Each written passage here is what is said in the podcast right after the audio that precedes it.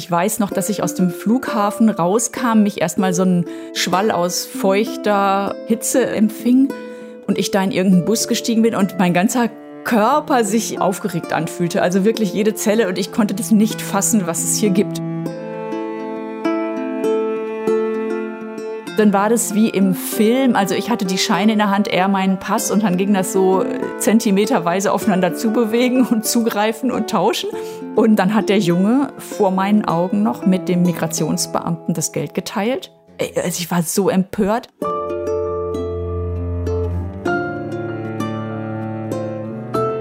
Also das ist einer der wenigen Flüsse, die noch völlig ursprünglich fließen, also wo es keine Begradigungen gibt und nichts, also ein richtig wilder Fluss.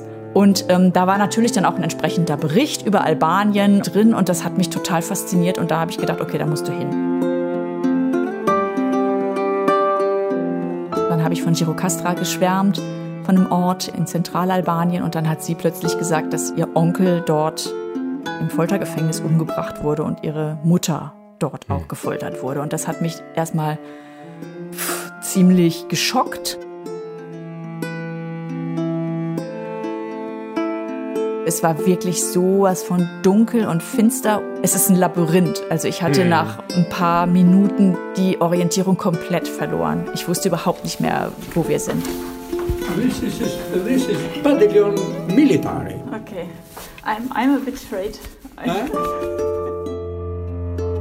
Dunkelheit ist kein Ausdruck mehr. Es ist wirklich absolute Ja. Finsternis und das wird getoppt durch diese Stille. Dann habe ich den Busfahrer gefragt, wo komme ich weiter nach Süden? Und dann sagt er zu mir, naja, es fährt schon noch ein Bus, aber der fährt ja nicht von hier. Ach, ich fahre dich gerade hin. und dann hat mich der Busfahrer mit seinem Bus Ach, zur nächsten süß. Bushaltestelle gefahren.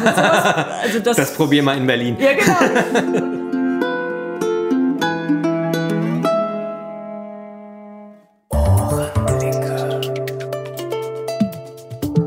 Einen Ohrenblick bitte.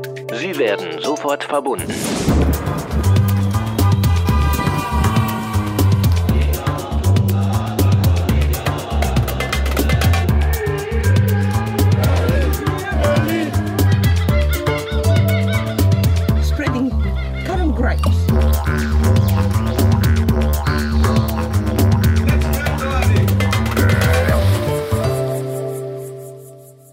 Ist jetzt was für ein Tee?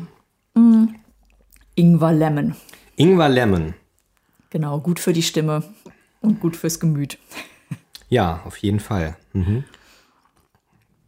Und es wärmt schön. Es ist nämlich arschkalt draußen. Und ich bin jetzt zu Gast bei Tatjana Bielke und ich freue mich besonders, dass ich hier zu Gast sein darf an deinem schönen Tisch und einen runden Tisch mit einem Mikrofon drauf, was ich hier aufgebaut habe. Und ja, wir haben uns irgendwann vor ein paar Wochen mal verabredet, dass wir mal zusammen sprechen wollen für den Ohrenblicke-Podcast, denn du reist wesentlich mehr als ich. Ich bin vor Jahren mal gereist, habe da viel aufgenommen und habe dann einige Ohrenblicke-Folgen darüber gemacht und irgendwann gehen einem dann die Reisen aus, die spannenden Reisen, die man gemacht hat. Und in dieser Zeit, wo ich kaum gereist bin, bist du sehr viel gereist. Und ich sage erstmal Hallo, Tatjana. Ja, hi, grüß dich. Schön, dass ich hier sein darf und äh, wir haben heute einige Themen. Du hast nämlich eine besondere Reise auch gemacht, kürzlich nochmal. Da wollen wir später drüber sprechen, über ein besonderes Land, über das ich kaum was weiß. Du wahrscheinlich viel mehr jetzt. Und äh, wir wollen aber erstmal so allgemein über das Reisen sprechen. Kannst du dich noch an deine allererste Reise erinnern? Also meine allererste Reise, na, die habe ich wahrscheinlich in meiner Kindheit gemacht. Da kann ich mich nicht mehr, glaube ich, dran erinnern. Ich bin mit meinen Eltern immer nach Spanien gefahren auf den Campingplatz und das war auch, das war eigentlich meine Kindheit. Dort auf den immer gleichen Campingplatz zu fahren, an den immer gleichen Strand, aber ich fand es großartig. Und damals war Spanien auch noch exotisch für uns. Ich war als Kind blond und das, äh, alle Blicke waren immer auf mich gerichtet Ja. und auf meine Geschwister, weil wir einfach blond waren. Seid ihr da schon hingeflogen oder mit dem Auto, wie man es damals gemacht hat? Mit dem Auto äh, drei Tage von äh, aus Westfalen nach Spanien äh, mit einem VW-Käfer, mit einem, mit einem Anhänger hinten dran bei Heftig. 80 km/h und nicht über die Autobahn, weil die Maut in Frankreich damals so hoch war. Also über die Landstraßen sind wir gefahren. Aber war, weißt auch nicht mal, warum dann ausgerechnet immer Spanien, wenn das so weit ist? Ach, ich glaube, meine Eltern fanden es einfach toll da. Die wollten halt in, in die Sonne. Wir sind daran immer fünf Wochen am Stück gefahren und dann haben die das in Kauf genommen. Ja, wann war denn deine erste Reise, die du so auf eigene Faust geplant hast, ohne Eltern?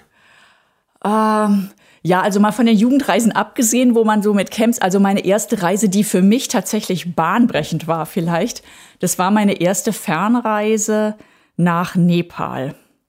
Und äh, da war ich äh, erstens Hölle aufgeregt und zweitens habe ich da einen extremen Kulturschock äh, erlebt, weil das war halt mein erstes Mal, wo ich überhaupt alleine quasi weg bin und dann in ein Land, was mir so fremd war. Ich weiß noch, dass ich aus dem Flughafen rauskam, mich erstmal so ein Hitzeschwall aus feuchter äh, ja, Hitze äh, empfing und ich da in irgendeinen Bus gestiegen bin und wirklich mit aufgerissenen Augen äh, in Kathmandu mit so einem schrottigen Bus gefahren bin und ähm, mein ganzer Körper sich äh, au- aufgeregt anfühlte. Also wirklich jede Zelle und ich konnte das nicht fassen, was, was es hier gibt. Also das habe ich in sehr, sehr äh, guter Erinnerung noch. Bist du da schon allein gereist oder hattest du jemand als Begleitung dabei? Nee, da bin ich äh, alleine hingefahren und habe dort äh, aber eine geführte Tour in den Himalaya gemacht. Aber also gereist bin ich quasi allein, aber diese Tour, die Wie war alt dann, warst du da? da war ich 23, 24 oder so. Ja, wie kommt man in dem Alter jetzt auf die Idee, ganz allein in so ein völlig fremdes Land zu reisen? Ach, ich, ich wollte einfach, ich habe angefangen damals mich für Buddhismus zu interessieren und dachte, Nepal ist äh, toll ähm, äh, dafür, obwohl es eigentlich ein hinduistisches Königreich ist, aber in den Bergen ist halt viel Buddhismus. Und ich wollte unbedingt, ich war schon immer eine, die gerne in die Berge gegangen ist und Bergsteigen. Und dann dachte ich so, also Himalaya muss irgendwann mal dringend sein und dann fange ich jetzt mal damit an. So. Vorher halt immer nur Alpen und jetzt einmal Himalaya. Okay, und du hast dann da auch so meditiert oder was hast du da äh, buddhistisch gelernt, Nee, erfahren? tatsächlich da, da noch nicht. Ich war, war dann noch ein zweites Mal in Nepal, wo ich dann tatsächlich in so einem kleinen Ashram war und da Yoga gemacht habe und irgendwie das, äh, genau, da habe ich mich eher auf diese Reise begeben. Beim ersten Mal war ich dann wirklich, war es dieses Bergerlebnis, äh, was ich hatte. Das war auch im Winter, äh, im Januar, wo es halt extrem kalt ist. Dadurch war die Reise so günstig. Also ich hatte ja auch gar kein Geld damals und äh, ja, da war eh wirklich dieses Reisen und im Schlafsack oben in den Bergen frieren. Und es, es war wirklich kalt. Ich erinnere mich, dass ähm, wir in so kleinen Holzhütten geschlafen haben und wir abends immer so eine Schüssel Wasser bekamen mit heißem Wasser, um uns zu waschen, weil Duschen oder so gab es natürlich nicht. Und äh, am nächsten Morgen war diese Waschschüssel in so einer Emailleschale war das, die war äh, gefroren im Zimmer. Und das war so, das, das war wirklich, also ja, das war alles extrem, was ich da erlebt habe. Und hat dich das damals so geprägt, dass da so eine Art Reisefieber bei dir geweckt wurde? Oder was ist so die Antriebsfeder für deine Reisen? Was, Ja. was zieht dich in die Ferne? Ja, also tatsächlich das, dieses Exotische und dieses völlig überwältigt sein von, von dieser Andersartigkeit, die diese, äh, wie Menschen leben, wie Menschen agieren, äh, wie man sich verhält, also dieses Entdecken und neu äh, ja rauskriegen müssen, was ist hier richtig und was falsch. Und das fand ich alles extrem spannend und aufregend. Und da ist wirklich meine Leidenschaft für Asien. Also ich bin ganz, ganz viel in Asien gereist dann. Und das war so der Anfang. Ja, dann mal die Frage gleich äh, hinterher, wie oft verreist du denn so im Jahr? Naja, ja, in letzter Zeit äh, nicht mehr so oft, aber ich versuche äh, schon ein bis zweimal im Jahr irgendwo hinzukommen ähm, und irgendwie was zu entdecken, ja, genau. Ich frage mich die ganze Zeit, es gibt ja Menschen, die wirklich ständig reisen, so wie du, also was heißt ständig, aber äh, die auf jeden Fall mindestens zweimal im Jahr so schon irgendwie weg müssen. Und es gibt so eher Reisemuffel wie ich, die zwar auch, wenn sie reisen, sehr gern und intensiv reisen, aber äh, äh, für mich äh, kostet das erstmal Überwindung, so eine Reise zu planen. Hast du das Gefühl, dass das so angeboren ist oder ist es erworben im Lauf des Lebens, dieses Ach. Reisefieber? Ja, schwer zu sagen. Also ich bin schon immer gerne gereist und ich glaube, dass ich das auch von meinen Eltern mitgekriegt habe, weil wir eben immer äh, weggefahren sind und auch meine, meine Eltern äh, sehr, sehr gerne reisen, meine Geschwister auch. Also irgendwie scheint es in der Familie zu liegen, sage ich mal. Aber für mich ist es tatsächlich auch, ja, sowas wie ein Hobby. Also, dass ich auch diese Aufregung und dieses Reisefieber, was man so entwickelt, das genieße ich halt total. Es ist vielleicht durch die Kindheit ja auch wenn man wirklich drei Tage lang mit dem Auto fährt, um irgendwie an so ein Ziel zu, das erarbeitet man sich ja auch heute. Steigst in den Flieger, bist nach ein paar Stunden da und liegst am Strand. Und äh, das ist ja eine ganz andere Art zu reisen, einfach da, dieser ganze Prozess, diese Vorfreude. Ja, das stimmt. Ich, ne? die, die Vorfreude und das Planen auch. Also, und eben genau, ich, also bei mir ist es ja so, dass ich tatsächlich, ich bin ein Strandmuffel. Also Strand interessiert mich tatsächlich nicht so doll. Und ich bin auch mal äh, ein Jahr lang komplett äh, um die Welt gereist. Und ich glaube, von diesem Jahr war ich vielleicht insgesamt zwei Wochen am Strand oder so. Also wo andere immer so, oh toll, immer von einem, irgendwie von einer Palme zur anderen, aber das ist nicht das, was mich interessiert. also die Frage, ob Meer oder Berge, würdest du dann eher- Eindeutig Berge, eindeutig Berge, genau. Ja, aber es gibt ja. Ja. noch viele andere Dinge auf der Welt. Ich glaube, viele wissen das gar nicht, viele, die Urlaub machen. Also ich muss ja auch sagen, ich liebe das Meer.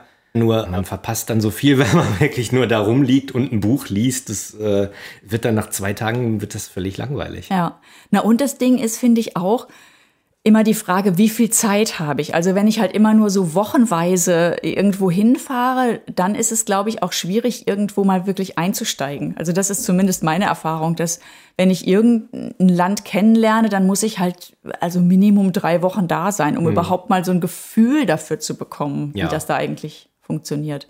Und äh, ja, von daher gerne lange, lange Urlaube auch, ja. Wo warst du denn schon überall? Hast, hast du das überhaupt noch alles im Kopf? Wie viele Länder hast du mit, zählst du mit? Wie Ich, ich weiß von Farin Urlaub, von den Ärzten, dass er jedes äh, Land der Erde bereisen will. Ich weiß nicht, wie viel er schon hat. Er ist wahrscheinlich bald durch oder ist schon durch. Ähm, du zählst nicht mit. Ich, ich zähle tatsächlich nicht mit, genau. Also ich, äh, jedes Land der Erde, wow, das wäre toll, aber das werde ich vermutlich nicht schaffen. Muss ja auch nicht sein. Genau.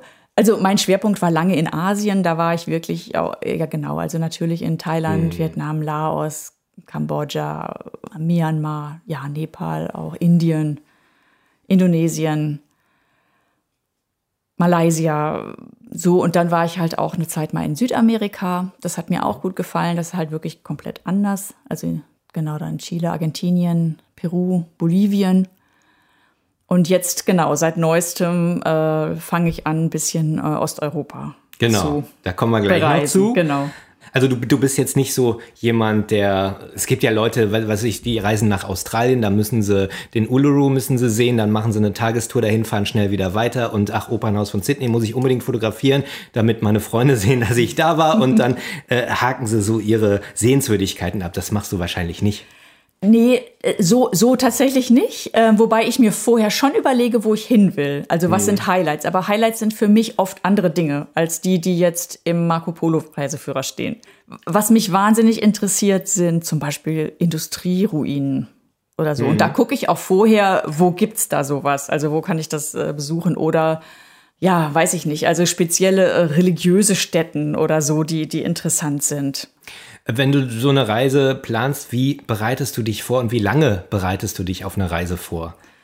Ach, meistens ist es so, dass ich ja vielleicht ein halbes Jahr bis vier Monate vorher anfange schon, also mich einzulesen, weil das tatsächlich schon Teil des Reisens für mich ist. Also ich das gerne mache, dann wirklich Reiseführer zu lesen und gern auch mal was drumrum noch über ein Land und oder mir äh, Dokus angucke oder äh, irgendwelche Zeitungsartikel lese oder so und dann daraufhin mir einen Plan mache, wo ich hin will. Der wird dann meistens über den Haufen geschmissen, weil das natürlich vor Ort alles überhaupt ganz anders ist, als man sich das ja. immer vorstellt. Aber ähm, so, ich bin, also ich, ja, vielleicht kann man schon sagen, ich beschäftige mich also immer mit irgendwelchen Ländern oder Reisen, weil es einfach ein Hobby von mir ist.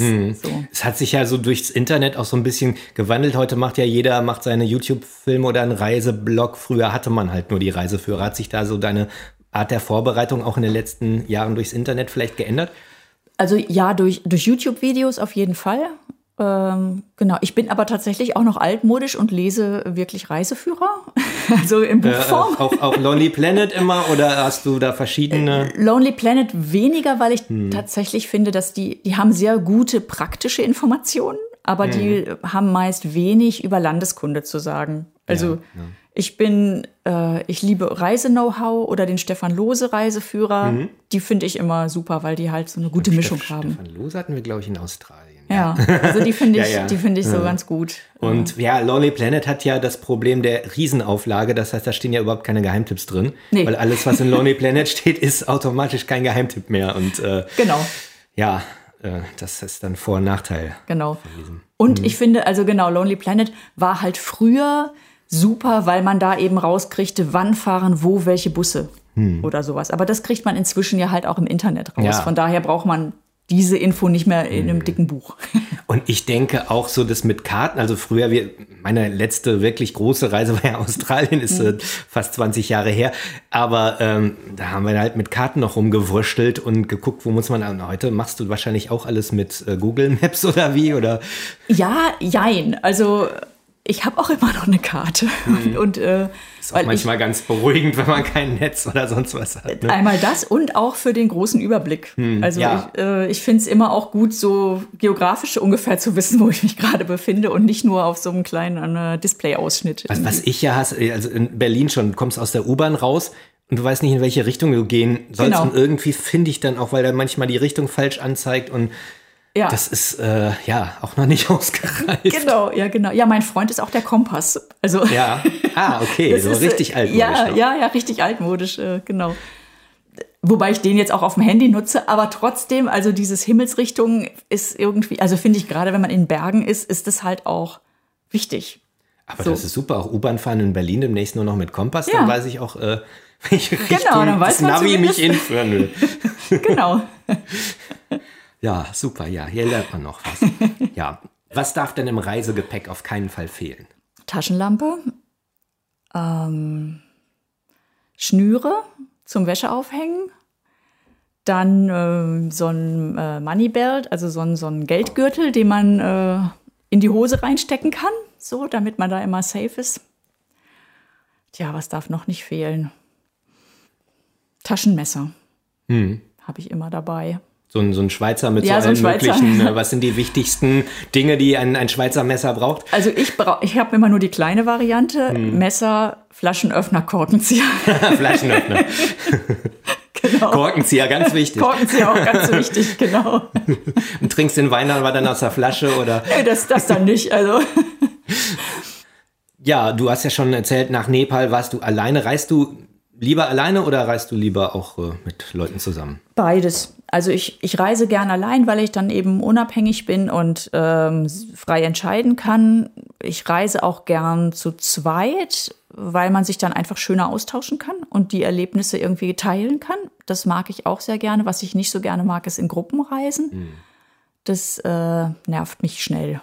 So. Ja. Dann ist man auch so langsam immer und so. Das, Ja, genau. und du hast immer Leute dabei, die dich furchtbar nerven. Genau, ja, ja, genau, richtig. Also das ist so. So ein, zwei sind in jeder Reisegruppe, die Ja. einfach die alle nerven. Ja, Genau. hm. Und, und ich finde auch äh, tatsächlich dieses individuell Reisen, also wirklich immer entscheiden zu können, wie lange bleibe ich denn irgendwo. ja, Das finde ich halt auch Rücksicht wichtig. nehmen. So, Mhm. Diese geführten Rundreisen sind dann halt immer sehr getaktet und so. aber gibt es da nicht Momente, wo du, wenn du jetzt ganz allein bist, dass du denkst, du, ich hätte jetzt doch gern mal irgendwie jemand zum Reden, dass man so Momente der Einsamkeit Doch. oder auch so Krisen, die man bekommt auf Reisen, Absolut. wie, also, geht, wie geht man damit um? also es gibt Momente, wo man abends heulend im Bett liegt. Hm. So, das hatte ich auch schon. Oft ist es so ein Moment, wo ich mir dann sage, komm, du kannst es selber ändern. Geh halt raus und sprich Leute an. Was in der Regel funktioniert. Vielleicht nicht an jedem Abend, aber äh, so, das, das geht schon.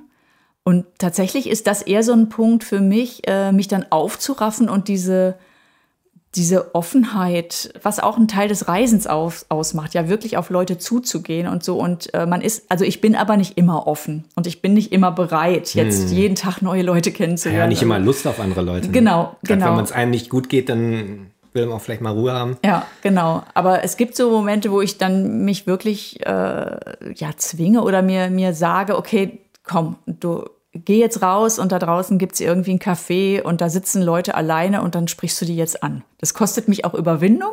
Also ich glaube, es gibt Menschen, die sind da noch viel freier oder so und denen fällt das viel leichter. Also ich bin jetzt auch nicht eine, die jeden sofort anquatscht.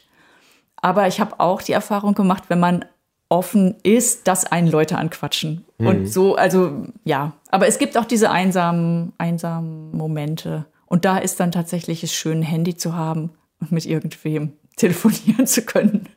Oder so, dass man, ja, das, das gibt's schon auch, ja. genau. Mhm. Und die Sprache ist da meistens Englisch dann wahrscheinlich, dann kommt man Ja. überall mit durch, oder? Ja, also ich spreche leider nichts anderes, äh, ein paar Brocken Spanisch, aber hm, äh, ja, und das ist genau, man versucht es halt auf Englisch und in den Ländern, wo es nicht geht, äh, dank der Technik gibt's ja auch so ähm, Google Translator. Ja, Kann man, auch inzwischen. Äh, gibt's ja. auch inzwischen. Äh, nicht Funktioniert das oder Mm. bist du da auch schon mal ähm, böse auf die Schnauze gefallen? Böse würde ich nicht sagen, aber, aber schon so, dass es einfach nicht möglich war, sich irgendwie, also Okay. dass, dass alle nur noch Fragezeichen in den, in den Gesichtern hatten. Also genau. Auf, für manche Sprachen funktioniert es halt gar nicht. Ja, ja. Gerade in Asien, also Chinesisch zum Beispiel, das ist ja eine komplett äh, wahrscheinlich eigene Grammatik und, und äh, aber in China warst du noch nicht. Nee, ne? in China war ich noch nicht. Nee, nee, genau. Ja. Nee, tatsächlich auch so mit, mit Thai und so, da habe ich, äh, na gut, da, da sprechen die Leute Englisch. Das, Da ist es irgendwie, in Asien sprechen die Leute halt viel Englisch, Ja. das ist ja Aber angenehm. man versteht sie dann trotzdem schlecht. Ja. Aber man gewöhnt sich dran. Also so. ich habe sogar in Australien gemerkt, dass man mit Englisch nicht überall verstanden das wird, weil die ja, also dass man die nicht versteht, weil Ja. die den Dialekt haben und dass sie das deutsche Schulenglisch auch nicht immer so verstehen. Das stimmt. Ja, das stimmt. Und äh, ja, aber ja, wie kommst du weiter, wenn du ja, wenn dein Gegenüber kein Englisch kann und du nicht zufällig den Google Translator am Start hast, wie äh, wie kommt man miteinander klar dann? Also ich habe tatsächlich die Erfahrung gemacht, äh, gerade zum Beispiel in Myanmar erinnere ich mich, wo wenig Menschen Englisch sprechen, weil einfach das System lange so war, dass die ja auch abgeschottet waren. Ähm, wenn man da irgendwen fragt, der kein Englisch spricht, dann zieht der los und sucht jemanden, der Englisch kann. Wow. Also das ist dann schon auch eine andere Mentalität als bei uns hier. Ja. Und ähm, es, es immer funktioniert hat, dass irgendwie der Dritte, den man dann gefragt hat, irgendwie, also dann hat es funktioniert. Oder dass, ähm, dass ich halt schon in den Unterkünften, wo ich dann war, ähm, wo jemand Englisch sprach, mir hab Sätze aufschreiben lassen in der Landessprache, die ich dann einfach nur jemandem hinhalten konnte. Also zum Beispiel, wenn ich einen bestimmten, wenn ich irgendwo hin will und äh, die Schrift vielleicht auch nicht lesen kann oder so, dass ich dann einfach die Zeichen auf dem Papier habe und dann kann ich entweder selber vergleichen oder zeig's jemandem und dann bringt dich jemand dahin. Also das ist, ja, das passiert oft, dass die Leute da einfach dich auch manchmal über längere Strecken einfach irgendwo hinbringen, weil sie sicher sein wollen, dass du auch ankommst. Das ist eine tolle Erfahrung. Also diese Hilfsbereitschaft ist das Wahnsinn. überall so? Äh, Also- ja. Ich würde, ja, also in den meisten Ländern, würde ich sagen, ist es so. Auf jeden Fall ausgeprägter als hier bei uns. Und das, das ist auch das Tolle, finde ich, an dem Reisen, dass, dass, die, dass man sich da immer gut aufgehoben fühlt. Irgendwie so. Ja. Die Leute wirklich freundlich sind. Aber trotzdem, wenn du so allein reist, gerade in, in Gegenden, wo es vielleicht nicht so sicher ist wie in Deutschland, hast du überall irgendwie, fühlst dich geschützt, aber in, keine Ahnung, Südamerika hört man ja auch schon mal so Geschichten oder je nachdem, hast du irgendwelche Ängste oder bist du da einfach schmerzfrei? Nee, ich bin nicht schmerzfrei. Ähm, ich glaube, ich habe tatsächlich nicht so große Ängste und ich höre auf mein Bauchgefühl. Also ich, ich denke immer, wenn ich ein ungutes Gefühl habe, dann verlasse ich die Gegend. Äh, und damit bin ich ganz gut gefahren bisher. In Südamerika ist es mir tatsächlich passiert, dass äh, mir auch Sachen geklaut wurden, auch äh, zum Beispiel meine Uhr vom Arm gerissen wurde, was irgendwie echt nicht so schön war. Aber ja, vielleicht habe ich auch einfach Glück gehabt und äh, bisschen Vertrauen einfach auch, dass einem nichts passiert oder so. Ja, Das war jetzt das Schlimmste, was passiert ist mit der Uhr. Das, das fand ich schon sehr unangenehm, genau. Und dann war auch in Südamerika, da war ich mit einer Freundin unterwegs und wir wollten in einen Park gehen und da äh, überquerten wir eine große Straße und dann hat uns ähm, eine Frau angesprochen, wir sollen da nicht hingehen so jetzt. Und wir haben gedacht, ähm, ach Gott, naja, es ist eine große Straße, mein Gott, die werden wir schon überqueren können. Also wir haben es überhaupt nicht auf den Park bezogen. Und dann waren wir am Anfang des Parks und dann hat uns ein Mann angesprochen, wir sollen da nicht reingehen. Und wir haben das aber überhaupt nicht ernst genommen. Und dann waren wir da und dann war tatsächlich die Stimmung auch komisch. Und dann haben wir gemerkt, dass sich ein paar Jugendliche so um uns rum gruppiert haben, die uns offensichtlich überfallen wollten. Und dann sind wir halt gerannt. Wir sind losgerannt und haben es halt einfach geschafft. Da wieder rauszukommen. Aber das war so, das war auch mir eine Lehre, wo ich dachte, okay, also wenn dich Leute warnen, dann nimm das mal ernst. Das war einfach ziemlich naiv. Dann, äh, wir haben es auch nicht so richtig verstanden, glaube ich. Also was jetzt gefährlich sein sollte. Hm, hm. Aber das, das sind wirklich eher die Ausnahmen. Also in der Regel, ja, glaube ich, kann man schon vertrauen. Ich äh, habe oft drüber nachgedacht, so Reisen, man kommt ja aus seiner Komfortzone raus. Ne? Zu Hause, man weiß, wo sein Sofa ist, man weiß, wo man was zu essen kriegt, äh, es ist alles irgendwie da. Man, ja, man muss sich um nicht so viel kümmern. Und auf einer Reise bist du ja ständig, ja, du musst suchen, wo übernachte ich, wo kriege ich was zu essen. Ist das, äh, ist deine Komfortzone vielleicht größer, dass du die sozusagen auf Reisen mitnimmst und sagst, ich fühle mich gerade dann wohl, wenn ich nie weiß, was am nächsten Tag ist? Ja, vielleicht. Vielleicht ist es das. Ähm, wobei ich auch sagen muss, dass ich es oft auch anstrengend finde. Ja. Ich weiß gar nicht, ob es so viel mit Komfortzone zu tun hat, ehrlich gesagt. Also es ist eher, glaube ich, diese Abenteuerlust, die, äh, die mich dann dazu bringt. Das Naja, das ist ja ein bisschen konträr an Abenteuerlust auf der einen Seite, Komfortzone. Im Abenteuer wirst du in der Komfortzone nicht erleben. Ne? Das heißt, du musst, Genau. Mhm. musst ins kalte Wasser springen, um dann schön schwimmen zu können. Ja, ja, genau. Ja, so, so ist es vielleicht. Das heißt, du nimmst es in Kauf, dass es anstrengend Ja. ist. Und äh, genau, wie drei Tage nach Spanien fahren, nimmt man in Kauf, um genau. Ja. dann drei Wochen am Strand zu liegen. ja. genau. Ja, man wird ja belohnt auch, ne? Man Naja, wird ja natürlich. belohnt und das ist halt das, worum es geht. Und wenn ich an meine paar Reisen, die ich gemacht Mhm. habe, die ich, wie gesagt, nicht so viele weite Reisen, aber dafür dann doch sehr viel mitgenommen immer. Und wenn ich so zurückdenke, die interessantesten Geschichten kann man ja immer erzählen, wenn was schief läuft, ne? Genau. Also wenn alles so, ja, dann sind wir da hingekommen, haben das gesehen, dann sind wir da hingefahren, der Bus war pünktlich. Ist langweilig. Mhm. Die Pannen und so, das, das bringt ja die, die besten Anekdoten. Ja, genau. Genau. Hast du da irgendwelche besonderen Erlebnisse, wo du sagst, oh, das ging gründlich schief, aber ich erzähle diese Geschichte immer wieder. Es gibt, es gibt tatsächlich ein, also interessanterweise spielen die fast alle in Südamerika, weil da war wirklich eine Menge los irgendwie. Aber äh, ja, in Bolivien, da, ähm, da wurde mir mein Rucksack geklaut. Ähm, und zwar, wir, wir waren, da war ich auch mit einer Freundin unterwegs, wir waren die ganze Nacht gefahren aufs Altiplano oben in die Berge. Es war saukalt. Wir sind morgens irgendwie um fünf oder so äh, angekommen in Potosí, in so einer Kleinstadt, Minenarbeiterstadt. Und ich wollte gerade meinen großen Rucksack oben vom Busdach holen, hatte meinen kleinen Rucksack, meinen Tagesrucksack zwischen meine Füße gestellt, weil man ja weiß, man muss immer aufpassen und so. Und trotzdem ist mir in dem Moment mein Rucksack geklaut worden. Und da war blöderweise mein Pass drin, mein ganzes Geld, meine Kreditkarten, meine Kamera, also alles das, was man braucht. Und äh, genau, das war äh, furchtbar. Dann bin ich zur Polizei. Es war sonntags. Die Polizei hat sich das angehört. Also mit rudimentärem Spanisch habe ich versucht äh, zu erklären. Und dann meinte er, ja, ich soll mir mal das Papel Sellado holen. Und ich so, hä, was soll das denn sein? Ähm, stellte sich raus, man braucht sein, man muss das Papier, auf dem das Protokoll geschrieben wird, selber mitbringen. Fand ich eine interessante Variante. Ging aber nicht, weil sonntags die Kioske nicht auf hatten. Also, also bin, ich, bin ich am Montag zum Kiosk, habe das Papier geholt, wieder zur Polizei, alles aufgenommen, hin und her. Und ich sage, ja, ich mu- muss ja halt meinen Kugelschreiber hatten sie selber. Kugelschreiber hatten sie dabei, genau. Und äh, dann ein gut Protokoll aufgenommen und habe ich gesagt, naja, aber jetzt der Pass. Also das ist halt wirklich ein Problem. Ich brauche ja den Pass Ja, wieder. Äh, was ich jetzt machen muss. Und äh, meinte, er, ja, dann müssen wir zur Migrationsbehörde wieder nach La Paz. Da ich so, oh, ja, äh, nee, eine Migrationsbehörde gibt's hier in Potosí, aber die Botschaft, äh, wo ich was Neues kriege, ist halt in La Paz. Dann bin ich zur Migrationsbehörde gegangen und der meinte dann zu mir, ja, manchmal tauchen Sachen ja auch wieder auf. Und ich so, hä? Wie, wie das denn? Und äh, ja, ich soll mal zum Radio gehen. Und ich dachte so, hä, will der mich verarschen? Oder was ist, ist, erzählt der mir hier irgendwie? Naja, und äh, sagt, ja, ja, ich soll aber mal am nächsten Tag wiederkommen. Gut, dann bin ich den nächsten Tag, war nichts, übernächsten Tag wieder hin und dann sagt er plötzlich, ja, ähm, eine alte Dame hat meinen Pass gefunden. Und ich so, aha, cool, ja. Äh, und er so, ja, die will aber Geld.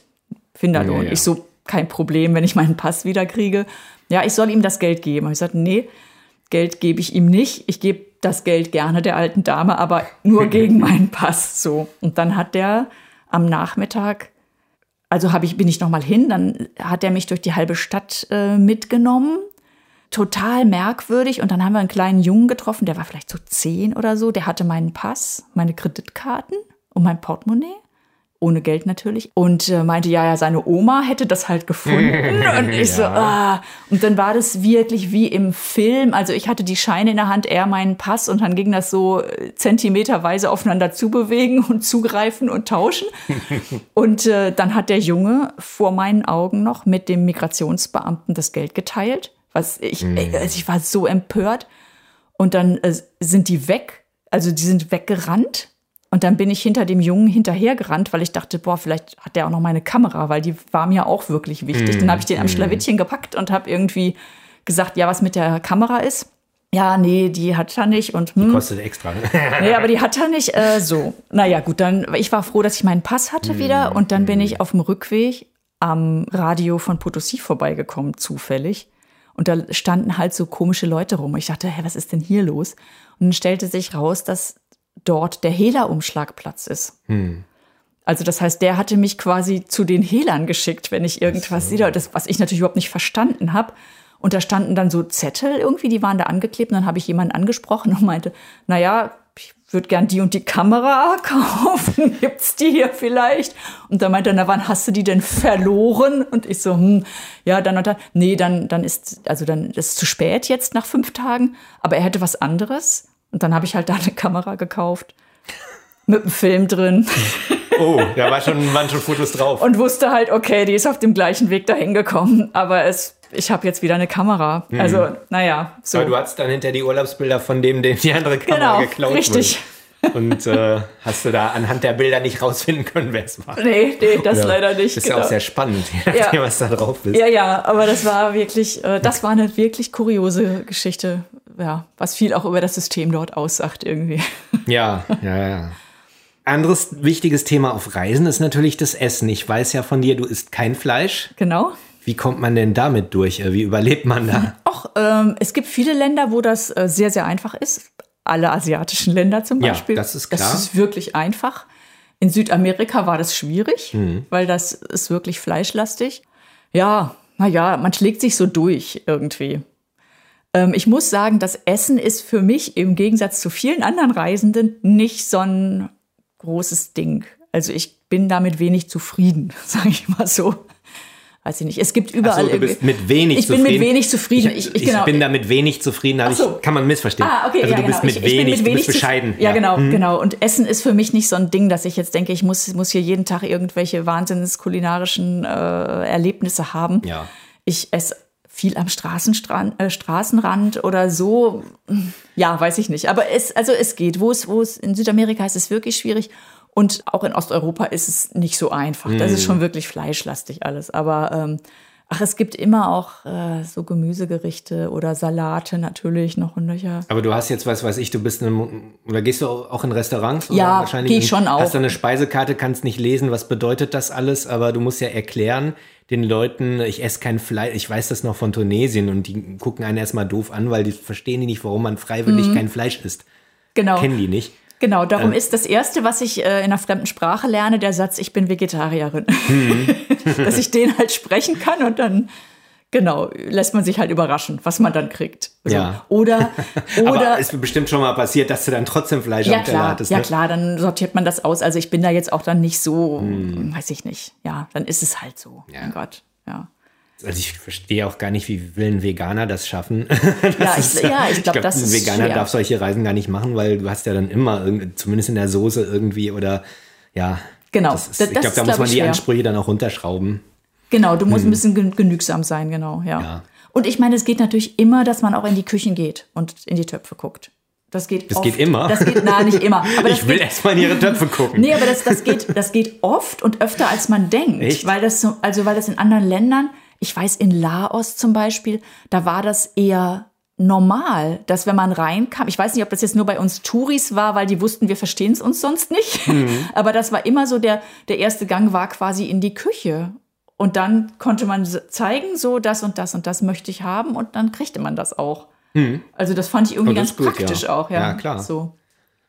Nee, woanders ist das nicht üblich, aber da fand ich das ganz cool, ja.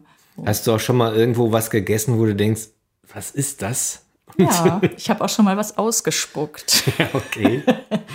In Vietnam habe ich auf dem Markt ähm, so ein Paket, die packen immer so Reisgerichte in so Bananenblätter ein. Und dann liegen da eben so, so Päckchen, die sind so Hand, Handteller groß, irgendwie mit Reis, mit immer irgendwas drin. Ich kannte das halt eher süß mit Mango oder sowas in so ein Bananenblatt eingehüllt. Und ich habe das gekauft und war, hatte mich drauf gefreut, pack das aus, beiße quasi in dieses Reisklümpchen und habe plötzlich was total ekliges zwischen meinen Zähnen und stelle fest, dass in diesem Reisbällchen eine daumendicke Made ist.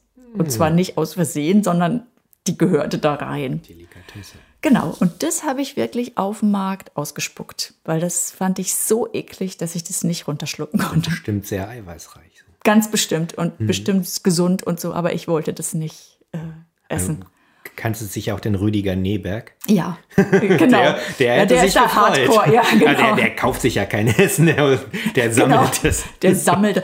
Hab ich, war, fand ich auch interessant in Laos. War ich, in Laos gibt's ja auch ähm, Baguette und so, weil die ja auch mal französisch, äh, französisch besetzt waren. Und ähm, da saß ich neben irgendeiner äh, Touristin, die hatte sich ein Baguette mit Salat drin bestellt und dann äh, beißt sie rein und dann kommt aus diesem Salat kommt so, eine, so ein kleiner Käfer rausgekrabbelt und sie macht brüllt, schreit rum und so.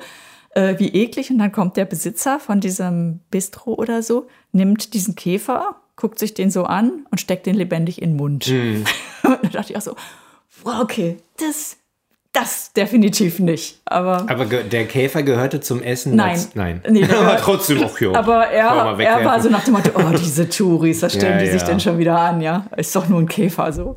Vielleicht macht er sich ja auch einen Spaß draus, dass Ja. er nachher erzählt, guck mal, wie die geguckt hat. Vielleicht, das weiß ich nicht. Vielleicht setzt er den mit Absicht dann da rein. Ja? Man weiß es nicht. Man ne? weiß es nicht, genau. Also ich fand ja den Rüdiger Neberg, der ja leider vor einiger Zeit verstorben Mhm. ist, den fand ich auch mal toll, hab da gerne seine Geschichten gehört. Er hat ja irgendwo, wo er sich am Amazonas da aussetzen ließ und dann waren irgendwelche Maden unter seiner Haut. Boah. Und als sie wieder rauskamen, dann hat er sie wieder gegessen und ich denke, das ist perfekter Kreislauf. Ja, ja da muss man Oder er hat äh, mal eine Tour durch Deutschland gemacht und da hat er irgendwie auch tote Katzen vom Straßenrand dann sich äh, zubereitet und da muss man, ja, muss man schon hart drauf sein. ja, da muss man hart drauf sein, Mhm. genau. Übernachtung, was ist da? Äh, machst du viel im Zelt? Machst du einfache Unterkünfte oder schläfst du auch mal gerne in einem schönen Hotelbett? Also Zelten mache ich äh, in letzter Zeit sehr, sehr selten. Habe ich früher öfter gemacht, mache ich kaum noch. Ähm, ich versuche immer günstige Unterkünfte zu kriegen, versuche möglichst irgendwie bei Familie, also so Familienpensionen oder Zimmer äh, unterzukommen, um ein bisschen Anschluss zu haben oder ein bisschen was mitzukriegen. So richtige, so klassische Hotels, wenn es nicht anders geht, ja. Aber eigentlich versuche ich eher ein bisschen privater zu wohnen. Und Da hat sich auch durchs Internet einiges, ne? Genau, Machst du auch Couchsurfing oder sowas? Das nicht, nee, Mhm. nee, das nicht. Aber man, man, genau, man findet. Und was ich tatsächlich immer wichtig finde, auch, also wenn man alleine reist, ich suche meine Unterkünfte danach aus, ob die zum Beispiel irgendwie eine Gemeinschaftsterrasse oder einen Garten oder sowas haben, dass man die Chance hat, äh, Leute zu treffen dort. Mhm. Weil das finde ich immer, das finde ich an Hotels halt immer so blöd. Mhm. Dass man dann irgendwie in so einem Ding verschwindet und nicht weiß, wer rechts und links ist. So. Und Ja. Also da. Hotel ist auch immer irgendwie sowas Künstliches. Mhm. Du denkst irgendwie, also ich kenne das auch von Tunesien, wo wir eigentlich immer nur in einfachen Hotels übernachtet haben, aber trotzdem, da hast du eher so die Geschäftsleute, wenn du Tunesier Mhm. getroffen hast oder ein paar Franzosen mal, aber mit der normalen Bevölkerung kommst du da ja auch nicht in Kontakt. Ja, genau. Ja. Wo ich das anders gemacht habe, als, als meine Tochter klein war, da äh, haben wir tatsächlich auch Hotels mal gehabt mit Pool oder so. Das war dann eher so, dass man halt kindergerechter, ein bisschen kindergerechter reist, genau. Weil die mir irgendwann auch mal zu verstehen gegeben hat, dass sie das nicht so cool findet, immer in so Absteigen zu sein. Ja, das kam ja dann irgendwann hinzu, deine Tochter. Wie hat die denn dein Reiseverhalten so verändert? Da konntest du ja auch nicht immer so äh, hinreisen, wo du willst. ja, wobei ich das die ersten Jahre tatsächlich gemacht habe. Also ich habe die überall mit hingeschleppt. Auch in, die war als mit vier waren wir in Indonesien, also als die vier war.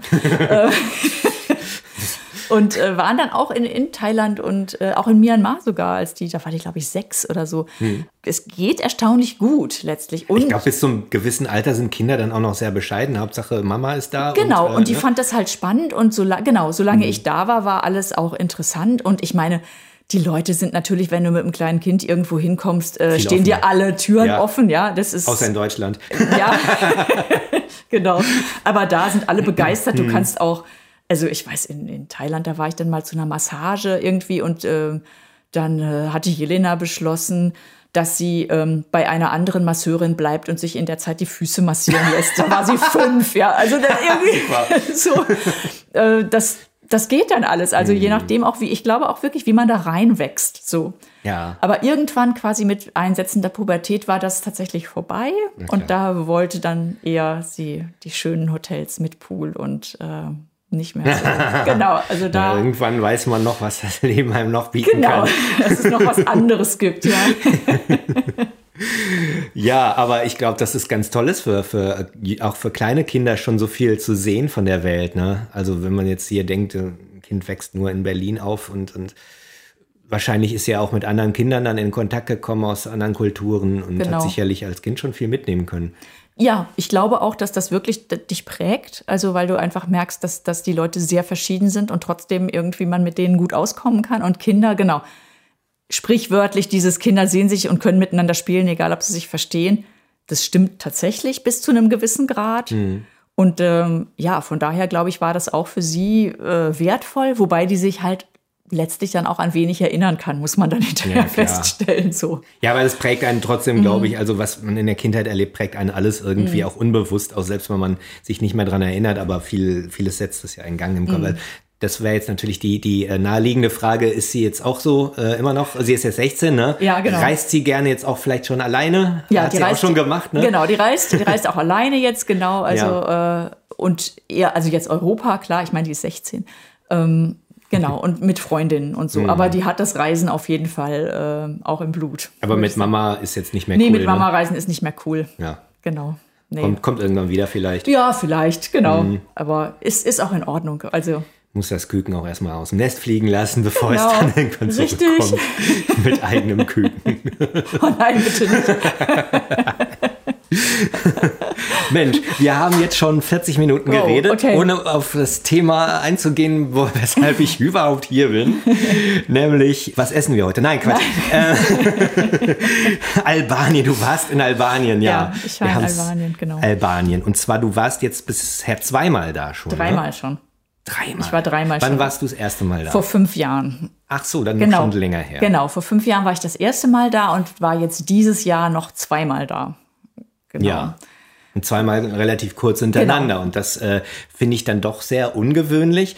Aber fragen wir doch erstmal vor fünf Jahren, wenn du zurückdenkst, wie bist du auf die Idee gekommen, jetzt mal nicht Asien oder Südamerika, Europa, auch nehmen wir Albanien. Ist jetzt nicht das naheliegendste, oder? Ist, stimmt, aber auch da war es wieder, genau, ich, ich lese ja gerne, wie gesagt, über alles Mögliche und hatte eine Geo in der Hand und habe einen äh, Beitrag über die Vjosa gelesen. Das ist ein Fluss, der entspringt in Griechenland, fließt dann aber durch ganz Albanien in die Adria. Und äh, dieser Bericht hat mich so gekriegt, also das waren so schöne Bilder, also das ist einer der wenigen Flüsse, die noch völlig ursprünglich fließen, also wo es keine Begradigungen gibt und nichts, also ein richtig wilder Fluss. Und ähm, da war natürlich dann auch ein entsprechender Bericht über Albanien drin und das hat mich total fasziniert und da habe ich gedacht, okay, da musst du hin. Das ist irgendwie, genau, das war der Anlass. Und dann, ähm, ja, wir sind zu zweit gewesen damals, haben wir einen Flug gebucht dann im Sommer und sind halt hingeflogen und haben uns das angeguckt. Und Wie, wie lange warst du da? da waren wir drei Wochen da. Genau, und sind ein bisschen durchs Land gereist, alles Mögliche. Sind natürlich zur Vjosa gefahren, die dann zugegebenermaßen etwas enttäuschend war. Weil natürlich, ähm, genau, die Geofotografen, äh, Die können auch richtig die gut können fotografieren. halt richtig gut fotografieren und die kommen halt auch an Stellen, wo du so als normale Touristin eben Ja. nicht hinkommst. Ähm, ich weiß noch, wir sind dann, wir sind mit dem Bus auch an der Vjosa entlang gefahren, was, was wirklich total schön war, aber da saßen wir eben in einem Bus und konnten auch zwischendurch nicht so richtig aussteigen und sind dann in einer Stadt gelandet, Permet. Ähm, und da war äh, der Fluss halt zwar natürlich, aber total dreckig. Also da flossen halt so Industriewässer rein und es war voll eklig und wir sind da durch diesen Schlamm gewartet und äh, also, boah, naja, das war dann so ein bisschen enttäuschend. Aber an sich das Land war halt total faszinierend und äh, ja, so fasziniert, dass ich halt fünf Jahre später nochmal beschlossen habe, da eben äh, hinzufahren und mir das, also die Teile, die wir damals nicht gesehen haben, halt anzugucken. Okay, warum hat es dann fünf Jahre gedauert? Ach, weil es so viele andere spannende Länder noch gibt. Wo warst du dann dazwischen noch? Wo war ich denn zwischendurch? Ich war äh, in, in Malaysia, äh, in Georgien. Oh, auch Georgien spannend. war wirklich auch äh, ein wirkliches Highlight. Äh, Aber lass uns das vielleicht jetzt später genau. nochmal. Ja, ja, genau. Ähm, Aber- egal. Aber dann auf jeden Fall fünf Jahre später Ja. äh, nochmal Albanien, aber dann gleich zweimal. Ja, Warum genau. das? Ja, also genau, eigentlich war Albanien nur so, dass ich dachte, ach, ähm, es ist Corona, jetzt musst du auch halt ein bisschen gucken, wo es Sinn macht hinzufahren oder wo man überhaupt hinkam. Nämlich eigentlich wollte ich noch mal nach Georgien, weil mich das halt auch sehr fasziniert, aber da waren die Zahlen exorbitant, dass ich beschlossen habe, das nicht zu machen. Und dann habe ich gedacht, Mensch, in die albanischen Alpen, das haben wir damals nicht geschafft, da wolltest du auch immer mal hin und ich wollte auf jeden Fall einen Wander- oder Bergurlaub machen. Und dann habe ich das im Sommer gemacht und war auch viel in den Bergen dort unterwegs. Und ja, habe da eine Frau kennengelernt, deren Geschichte mich so, ähm, ja, wie soll ich sagen, mir so berührt hat, dass ich angefangen habe, mich wirklich mehr mit der Geschichte von Albanien auch zu beschäftigen. Und ich war in den Bergen oben in äh, Valbona. Das ist ein kleines Dorf, also so ein ja, langgestrecktes Tal irgendwie, wo es eine Handvoll Unterkünfte gibt. Und ich lag abends schon im Bett. Es war, glaube ich, elf oder so. Und dann klopft es an meine Tür. Und äh, dann steckt Maggie, die 16-jährige Tochter der, der Familie, den Kopf rein und sagt, naja, ihre Cousine sei gerade angekommen aus Amerika. Und die findet jetzt kein Zimmer mehr, weil es ist ja schon mitten in der Nacht. Und ob die bei mir im Zimmer mitschlafen kann. Und dann heißt es, naja, klar, was sollst du sagen so. Und dann kam Olga rein. Und bei Cousine hatte ich gedacht, da kommt jetzt auch so ein junges Mädchen, aber Olga ähm, war so Mitte 50 und war Anfang der 90er Jahren aus Albanien ausgereist, äh, wie viele Albaner. Also ich glaube, ein Drittel der Bevölkerung ist damals, äh, hat das Land verlassen nach dem Zusammenbruch des, des Regimes. Ja, und dann äh, ist sie jetzt zurückgekommen, um ihrer Verwandtschaft ein bisschen Englisch beizubringen, weil jetzt ja in Albanien geht das ja jetzt los mit dem Tourismus und die sollen jetzt mal ein bisschen Englisch lernen. Und naja, wir saßen dann irgendwie so unter unseren Bettdecken im Bett und haben ein bisschen gequatscht. Und ja, sie ist, woher, wohin, was fandst du schön? Und dann habe ich von Girokastra geschwärmt, von einem Ort äh, in Zentralalbanien. Und dann hat sie plötzlich gesagt, dass ihr Onkel dort im Foltergefängnis umgebracht wurde und ihre Mutter dort auch gefoltert wurde. Und das hat mich erstmal pff, ziemlich geschockt irgendwie. Und dann haben wir noch ein bisschen geredet und ich dachte, boah, ich weiß eigentlich wirklich wenig über was da eigentlich passiert ist. Also Albanien war 45 Jahre lang komplett abgeschottet von, vom Rest äh, der Welt. Und äh, dann habe ich angefangen, mich mit der Geschichte mehr zu beschäftigen. Und das hat mich dann dazu gebracht, tatsächlich noch ein weiteres Mal hinzufahren und dann gezielt auch irgendwie Orte anzusteuern, wo, ja, wo es, wo man noch etwas sieht aus dieser Zeit, aus, aus dieser Diktatur. Ich habe es vorhin noch gerade bei Wikipedia so ein bisschen Ja. überflogen, damit ich ganz doof dastehe, weil über Albanien äh, wusste ich so gut wie gar nichts. Also nach dem Zweiten Weltkrieg äh, ne, war es äh, eine kommunistische Diktatur bis 1990. Ja, genau. Und anders vielleicht als andere Ostblockstaaten haben die sich dann ziemlich abgeschottet. Also die hat, der hat ja erst mit äh, Jugoslawien so ein bisschen angebandelt, dann haben, haben die gebrochen, dann mit der Sowjetunion und nach dem Tod Stalins hat er dann mit China so ein bisschen gekungelt, aber das lief dann auch nicht und eigentlich waren die dann komplett isoliert. Und Genau. äh, da gibt's ja noch einige Man sieht das. Überbleibsel aus dieser Zeit. Da hast du mir ja schon so ein bisschen äh, damals noch, schon, was heißt damals vor ein paar Wochen, Ja. zu mir zum ersten Mal davon erzählt hast. Genau, also dieser Diktator Enver Hoxha, der Stalinist war und auch dieses ganze Regime entsprechend aufgebaut hat, nach stalinistischem Vorbild Gulags äh, aufgebaut hat, Arbeitslager und so. Und der eine ziemliche Paranoia entwickelt hat, weil er sich eben mit allen verscherzt hatte, dass der sein ganzes Land mit Bunkern hat überziehen lassen. Es gibt knapp 200.000 Bunker. Also das ist der totale Wahnsinn, weil wenn man sich vorstellt, dass dieses Land ist total klein, das ist so groß wie Brandenburg. Ich, ich habe auch mal Zahlen. Ich weiß jetzt nicht, wie es damals war, aber heute 2,8 Millionen Mhm. Einwohner. Und es ist kleiner als Belgien. Also Ja. weniger Einwohner als Berlin und kleiner als Belgien. Genau. Und 200.000 Bunker. Kann, Genau. Ja, jede Familie praktisch einen eigenen Bunker. Ja, genau. Und ich habe auch, also diese Bunker sieht man, wenn man durchs Land fährt, die sieht man überall. Das sind so Kuppel, so, so Betonkuppeln, oben mit jeweils so Metallschlaufen obendran, wo die quasi mit Kränen äh, dann abgesetzt wurden. Und ähm, da, die haben dann so, so überm Boden äh, so eine Art Schieß, ja, oder nicht eine Art, also Schießscharten, weil diese Bunker waren nämlich keine Schutzbunker, sondern Verteidigungsbunker. Also der Plan von Hodja war, der hat die Bevölkerung zu Soldaten ausbilden lassen. Also es gab nicht nur ein Militär, sondern es gab in der Schule auch militärischen Unterricht und auch wenn man äh, studiert hat, gab es einen Tag im Monat, wo man Militärausbildung machen musste, wo man gelernt hat zu schießen, wo man Gasmasken aufsetzte und so weiter und so fort. Und der Plan war eigentlich, wenn Albanien angegriffen wird, dass die Bevölkerung ihre Gewehre schnappt, sich in diese Bunker zurückzieht. Ein bis zwei Mann Bunker waren das jeweils. Und dann an den Straßen auf die Feinde schießt. Was totaler Irrsinn ist. Also, wenn man sich das Ja. überlegt, dass das irgendwas gebracht hätte, außer eine Menge Tote. Also, Ja. Genau, aber er selber hatte, hat sich auch Bunker gebaut. In Tirana gibt es äh, unter dem zentralen Platz in dem Skandar Bay Square, da ist auch das Innenministerium angesiedelt, war es auch damals schon. Und der ganze Platz ist quasi, also darunter ist ein, ein Bunker mit einer kompletten Kommandozentrale, mit einem Schlafzimmer und einer, äh, jede Menge Technik äh, wenn man, wenn man mal hier in einem, in einem Stasi-Museum war oder so, das erinnert sehr daran. Also da stehen halt so alte, alte Tontechnik und alte, äh, genau, also wo man irgendwie abgehört hat und was war alles verwandt auch und so. Also genau, der hat, der hat da für sich einen Bunker gebaut und ähm, auch außerhalb der Stadt nochmal eine riesige Anlage, wo sogar äh, ein Theater drin war und so alles in einer unterirdischen Bunkeranlage. Also wirklich Irrsinn. Irrsinn. Das sind jetzt in Tirana sind das jetzt Museen, die kann man besichtigen. Ist auch empfehlenswert, tatsächlich Ja. dahin zu gehen. Ähm, da gibt es eine Menge Info über die Zeit und äh, über dieses ganze äh, ja, sogenannte kommunistische Regime. Das ist wirklich spannend. Ja, und die allerspannendste äh, Geschichte aber zum Thema Bunker, die habe ich erlebt in Kukes. Das ist eine Stadt, die ist äh, ganz im Osten des Landes, in der sogenannten Mirdita. Das ist so ein, ja, sag ich mal, das Armenhaus aus Albanien. Das ist wirklich eine, eine Berglandschaft, wo man zig Kilometer fahren kann, ohne irgendeinem anderen Auto zu begegnen oder irgendwie, da gibt es wenig Dörfer. Und das ist ganz am, am, im Osten, äh, an der Grenze zum Kosovo. Und dort ist die ganze Stadt untertunnelt. Also da gibt es ein 15 Kilometer langes Tunnelsystem und ähm, das ist gebaut worden, um die Bevölkerung dort unterbringen zu können im Falle eines Angriffs. Also damals war ja Kosovo noch Jugoslawien.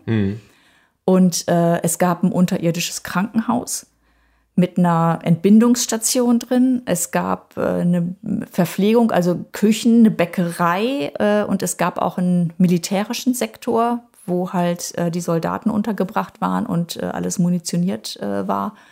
Und ähm, diese Tunnelanlage existiert noch. Die ist allerdings teilweise eingefallen und ist eigentlich nicht mehr zugänglich. Wie viele Menschen hätten da reingepasst? Also die Stadt hat, glaube ich, sowas zwischen 10.000 und 12.000 Einwohner. Und die, die hätten alle da Die reingepasst. sollten da alle aber, rein. aber nur diese eine Stadt. Also Ja. das war jetzt, warum gerade diese Stadt? weil die eben äh, so, an der Grenze wegen an der Grenze war. Genau, weil die an der Grenze war. Genau. Ja, aber Also total absurd, oder? total absurd, total absurd. Äh, genau.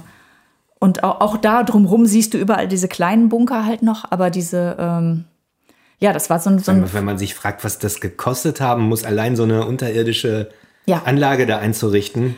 Ich finde es auch, äh, ja. Die Menschen hungern dann. Genau, das, das finde ich, finde ich halt auch äh, wirklich obszön fast. Mhm. Also so viel Gelder da reinzustecken und sein eigenes Volk in der Zeit verhungern das, zu das lassen. ist ja wirklich paranoid. Also es ist ja auch vor allem überhaupt nicht mehr auf dem Boden der Realität. nee, Ich frage mich dann immer, was ist eigentlich so geil dran, Diktator zu sein, wenn man so, äh, so Angst hat? Tja. Ist das ein schönes Leben? Ich frage mich, was, was treibt solche Leute um? ja. Das, Aber gut, ja, weißt du auch Das nicht. weiß ich auch nicht. Nee. das weiß ich auch nicht. Nee. Und der war ja lange an der Macht. Also der Ja. ist ja wirklich von 1944 bis 85, bis der gestorben ist. Also 41 Jahre hat er äh, sein Land da ja regiert und abgeschottet eben auch. Also das war, kann man vergleichen vielleicht heute mit Nordkorea. Also es kam wirklich Ja. niemand rein und raus. Es gab keine diplomatischen Beziehungen. Es war wirklich abgeschottet. Ja, aber Kim Jong-un hat nicht so viel Bunker gebaut, oder? Wissen wir es? Die nützen auch nichts beim Atomangriff. genau, oder? nee, genau, ja, ja. Das ist ja auch noch das Ding. Also äh, Das ja. Atombombe drauf und die Dinger sind auch. Ja, genau, wie gesagt, das war ja auch nicht zum Schutz, sondern ja, zur sondern Verteidigung. Um, um Schießen, um auf äh, Fremde zu schießen. Genau, um auf Fremde zu schießen, genau. Genau, und darum hatten die so eine Kugelform, damit die, äh, die Kugeln der Gegner davon abprallen. Mhm. Ist äh, auch jetzt nicht so richtig, ja, weiß ich nicht. Da müsste Ja. man mal noch mal mit einem Psychologen drüber sprechen, was Ja. Mhm. in so einem Diktatorenhirn vor sich geht. Kann, kann man nicht mehr so ganz nachvollziehen.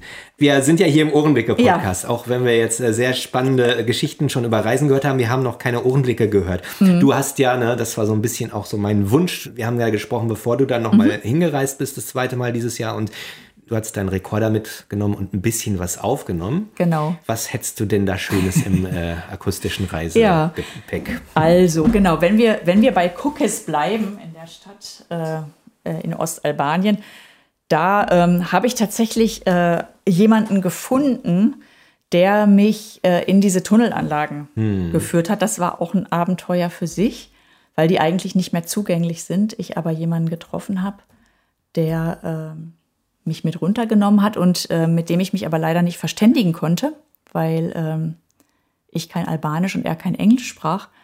Ähm, und darum hat er mir, äh, als wir unterirdisch da in diesen Gängen waren, ähm, die ganzen Erläuterungen aber auf Albanisch aufgenommen. Und äh, da können wir ja, können wir gerne mal reinhören.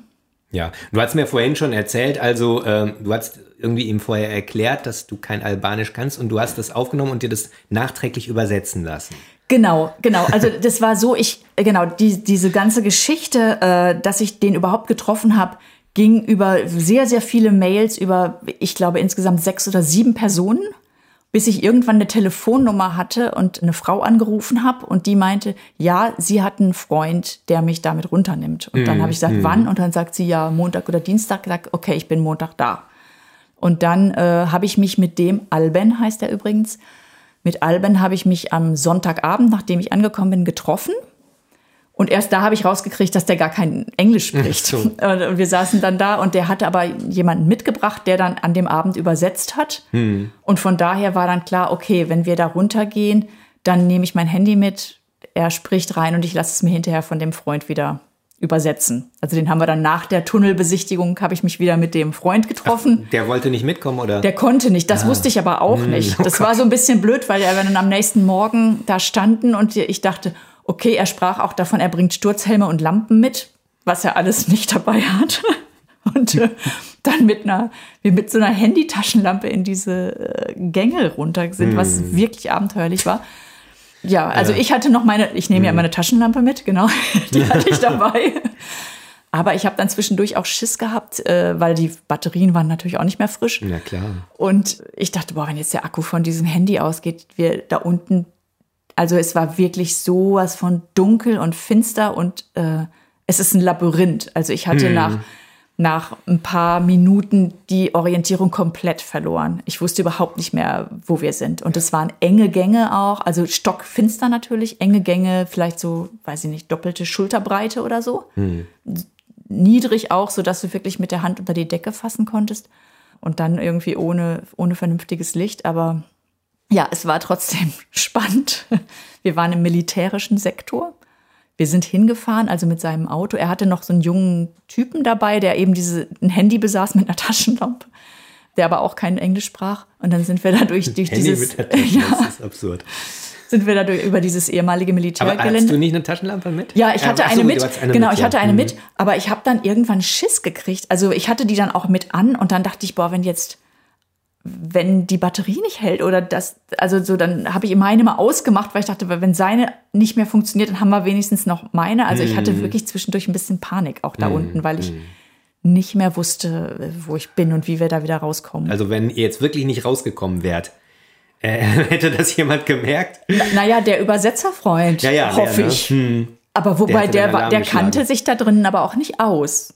ja, ja, Also, ne, es da muss man dann einen Suchtrupp mit Hunden wahrscheinlich schon Weiß schicken. der Geier, ja. Also ich habe wirklich diesem Typen vertraut, dass der sich ausgeht. Der kannte sich auch aus. Also, aber das war, als wir da angekommen sind, das war alles verfallene Häuser und dann haben die so ein paar Äste weggeräumt und da war, dahinter war eine, so eine, ja, so eine Bunkertür, wie man die halt aus alten Filmen kennt. Also so einen halben Meter dick mit so einem riesigen Metallgriff dran.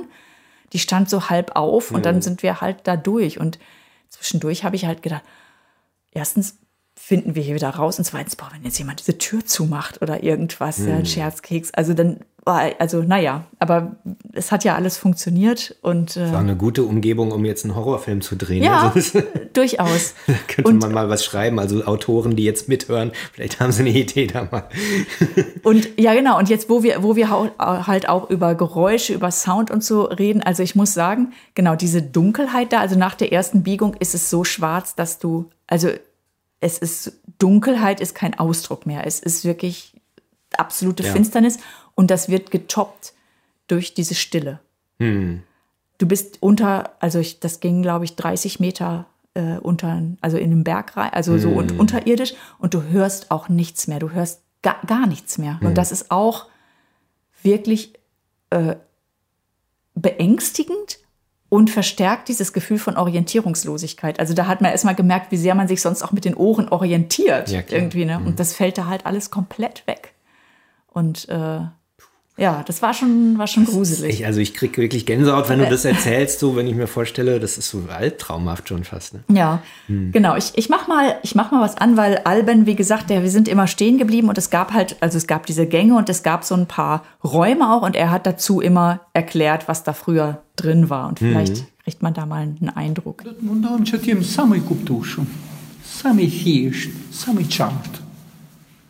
Mos me hy shumë në për detaje që të humbasin, sepse çdo vend, çdo shtet, çdo nac- ka veçantitë e veta. Unë do të thej atë që, që është më e qëndësishme për këtë. Ose ke merak.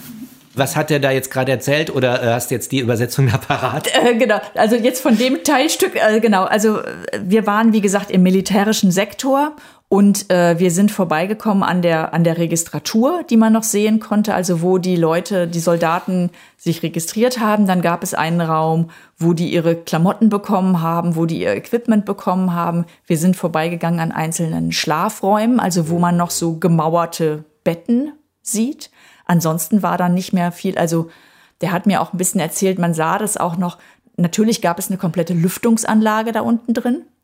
Die war natürlich jetzt rausgerissen. Also das ist alles geplündert äh, nach 90, nach, also ist alles rausgerissen worden. Du siehst noch, wo mal Kabel gelegen haben. Du siehst noch so Löcher in den Wänden, wo mal so Steckdosen drin waren.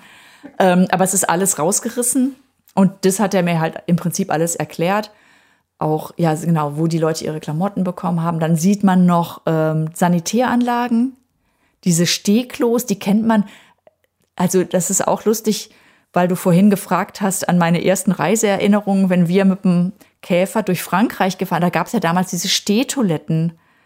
Die, das war für mich als Kind immer ein totaler Horror, diese Klos zu gehen. Die- diese- ah, diese ja, ja, diese, ja, wo wo man sich so hinhocken muss. Genau, Ja, genau. genau. Und Kenn die, die gab es da in diesem Bunker. Hm. Also die konntest du da noch sehen und auch noch so Waschbeckenhalterungen und sowas. Hm. Genau, das, das, das erzählt er halt alles im Prinzip, wo da was gewesen ist. Und äh, Hm. ja.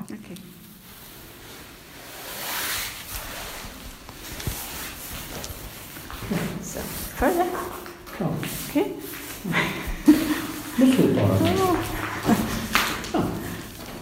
Okay.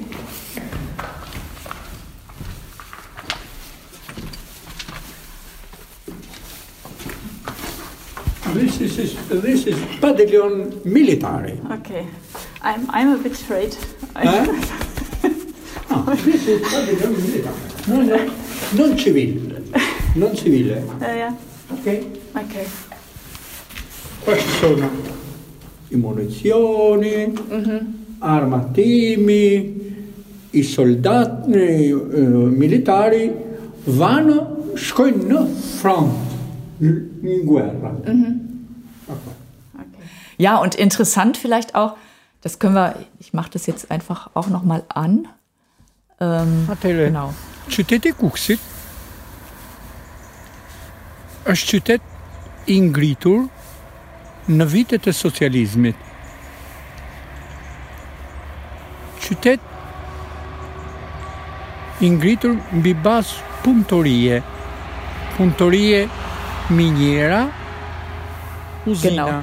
Da hat er mir nämlich, also das ist draußen, das ist jetzt nicht in den Tunneln, ähm, aber da hat er mir tatsächlich auch nochmal äh, seine Sicht der Dinge auf diese Tunnelanlage erzählt, was ich sehr spannend finde, weil aus unserer Perspektive ist das halt einfach der helle Wahnsinn, was da passiert ist. Er argumentiert aber aus einer kommunistischen Sichtweise heraus. Ja. Er sagt, ähm, das ist halt äh, ein wahnsinniges tolles Werk gewesen, was hier im Sozialismus gebaut wurde. Und unser, also er sagt jetzt nicht sowas wie unser geliebter Diktator, aber ähm, das jetzt nicht. Aber ähm, so, aber Hodja hat mit dieser Tunnelanlage sein Volk beschützt. Und das ist auch gut. Weil der Staat ist dafür da, sein Volk zu beschützen. Und ähm, wir, wir haben in ständiger Angst vor Krieg gelebt und wir waren ständig bedroht. Und Hodja hat das ernst genommen und hat uns hier diese tolle Bunkeranlage gebaut. Das fand ich ganz schön krass, als ich diese ja. Übersetzung gehört habe, wo ich dachte, boah, ihr Ja, habt der war schon etwas älter dann. ja, ne? der war so vielleicht Anfang 60 oder so. Und äh, der Übersetzer äh, hat sich das auch angehört und hat dann so gestockt und meint, ich übersetze das jetzt, aber ich wollte nur sagen, es ist nicht meine Meinung.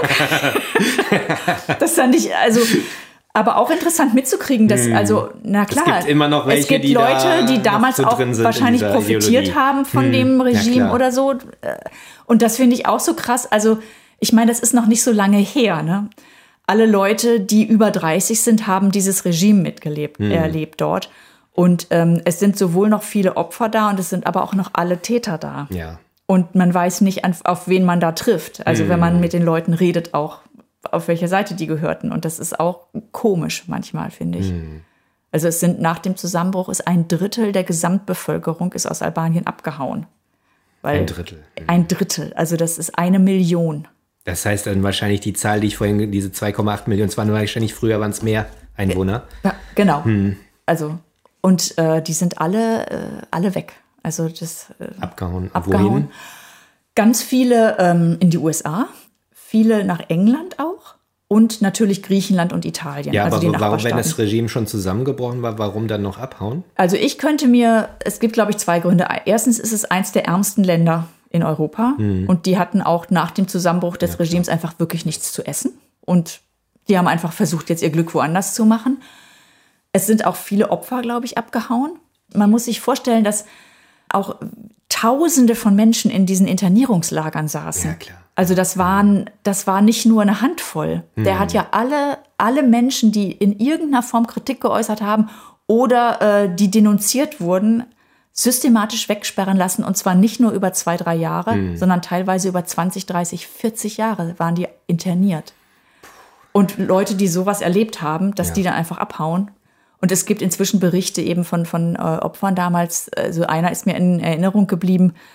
Ein Mann, der saß 46 Jahre in einem Lager. Der ist als Säugling in Sippenhaft in dieses Lager gekommen und der hat das erste Mal mit 46 Jahren hat der was anderes gesehen. Das, ist, das muss man sich mal vorstellen. Also auch was das mit so einem Volk macht. Also Ja. das so unterdrückt wird, dass das eigentlich ein ständiger Angst, dass die in ständiger Angst gelebt haben. Und von daher ist meine Erfahrung auch gewesen, also ich habe jetzt nicht mit wahnsinnig vielen Leuten darüber gesprochen, aber es ist äh, echt so ein Punkt, dass man die Leute immer, ja, ja, das war damals, das, da will ich jetzt nicht drüber reden. Ja, klar. So, also es ist überhaupt nicht Die haben von nichts aufgearbeitet. gewusst.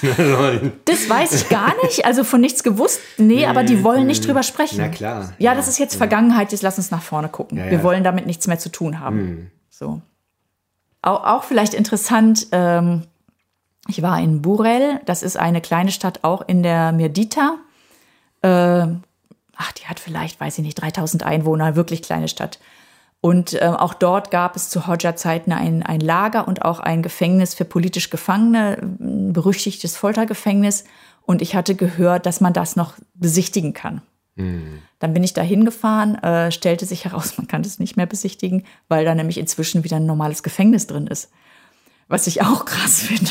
Also, ja. weil es gab, es gab Zeiten, wo man überlegt hat, daraus eine Gedenkstätte zu machen. Hm. Jetzt ist es halt wieder ein Gefängnis. Ist ein komisches Gefühl. Ja, das wäre, als wenn man in Deutschland aus einem KZ äh, wieder ein Gefängnis machen Richtig. würde. Das, das, das Genau, wäre hier undenkbar. Genau, da muss man erstmal schlucken Hm. und gleichzeitig ist dieses Land halt so arm, Ja. dass ja, ja, da steht schon ein Gefängnis, wir brauchen eins, also nehmen wir das. Das ist so eine komische Art von Pragmatismus auch, die da herrscht. Und dann habe ich halt, Ja, ja, habe ich halt auch da mit meinem Host äh, gesprochen, der war der war in den 20ern, also der hat das nicht miterlebt. Und den habe ich halt gefragt, naja, gibt es noch irgendwie da eine Gedenktafel oder irgendwas, was man noch sehen kann aus der Zeit? Und da sagt er, nee, das gibt's alles nicht. Also da sitzen jetzt ähm, tatsächlich Langzeithäftlinge drin, also Kapitalverbrecher. Und auch überhaupt in der Zeit, ja, ja, alle Leute erzählen immer, was da alles Schlimmes passiert ist. Das war halt ein Gefängnis. Also das stimmt jetzt auch alles gar nicht so.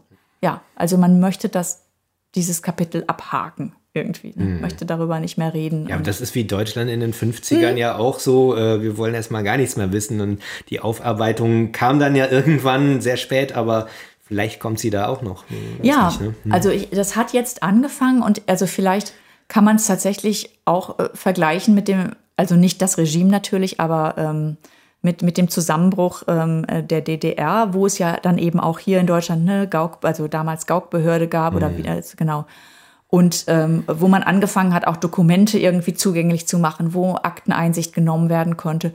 Und tatsächlich ist in Albanien, fangen die jetzt auch langsam damit an. Also 2017 wurde so eine entsprechende Behörde gegründet und man kann Akteneinsicht nehmen, was total wenig Leute aber nur wahrnehmen, interessanterweise.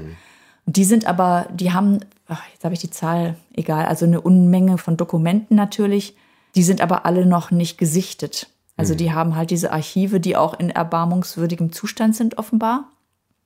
Und das fängt jetzt erst an, dass, dass die überhaupt ja, äh, Akteneinsicht gewähren. Naja, und äh, klar, die Leute, die damals in der Politik waren, sitzen auch heute noch teilweise in der Politik. Ja. Das ist so. Das, ist so und darum hat keiner, so, keiner ne? hat Interesse Nach daran. jedem Zusammenbruch einer Diktatur, äh, klar, die Leute müssen irgendwo herkommen. Genau, Ja. und das ist auch bekannt und das ist, wird Hm, Äh, toleriert, sag ich mal. Aber die haben sich tatsächlich jetzt diese Aufarbeitungsbehörde aus Deutschland zum Vorbild genommen, Ah ja. um das jetzt in Albanien zu starten. Aber das ist halt einfach wirklich noch in den Kinderschuhen. Ja, und ich habe gelesen, also Albanien ist seit 2014 auch EU-Beitrittskandidat. Mhm. Das heißt, vielleicht wird sich auch im Rahmen dessen da noch ein bisschen mehr öffnen. Ja, das, das wäre nicht. Hm. wünschenswert, genau. Also im Moment liegt es, glaube ich, daran, dass die, ähm, dass halt eine Wahnsinnskorruption im Land ist. Hm. Und da äh, erfüllen die einfach nicht die Voraussetzungen. Hm. Und ähm, tatsächlich die Verfassungsgerichte wohl äh, nicht wirklich unabhängig sind dort. Hm. Und das ist auch zum Beispiel so eine Voraussetzung dafür äh, zur EU-Beitritt. Also genau, da ist, bin ich gespannt, ob Ja. das irgendwann mal passiert. Ja, bleibt abzuwarten, äh, wie Ja. sich das entwickelt da Ja. dem Land. Lass uns doch noch mal über schöne Ja, Dinge über reden, Schönes, über genau.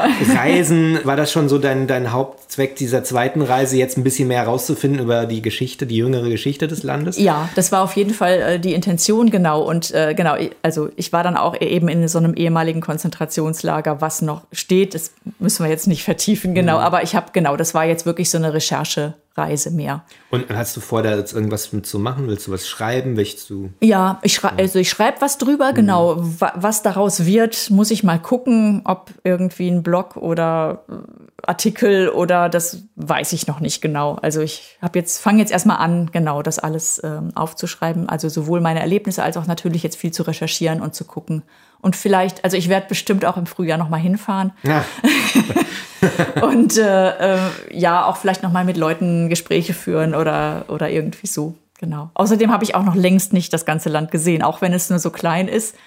Ähm, es gibt halt immer noch Gegenden, äh, wo ich gerne hin möchte. Also es ist ja wirklich auch abwechslungsreich.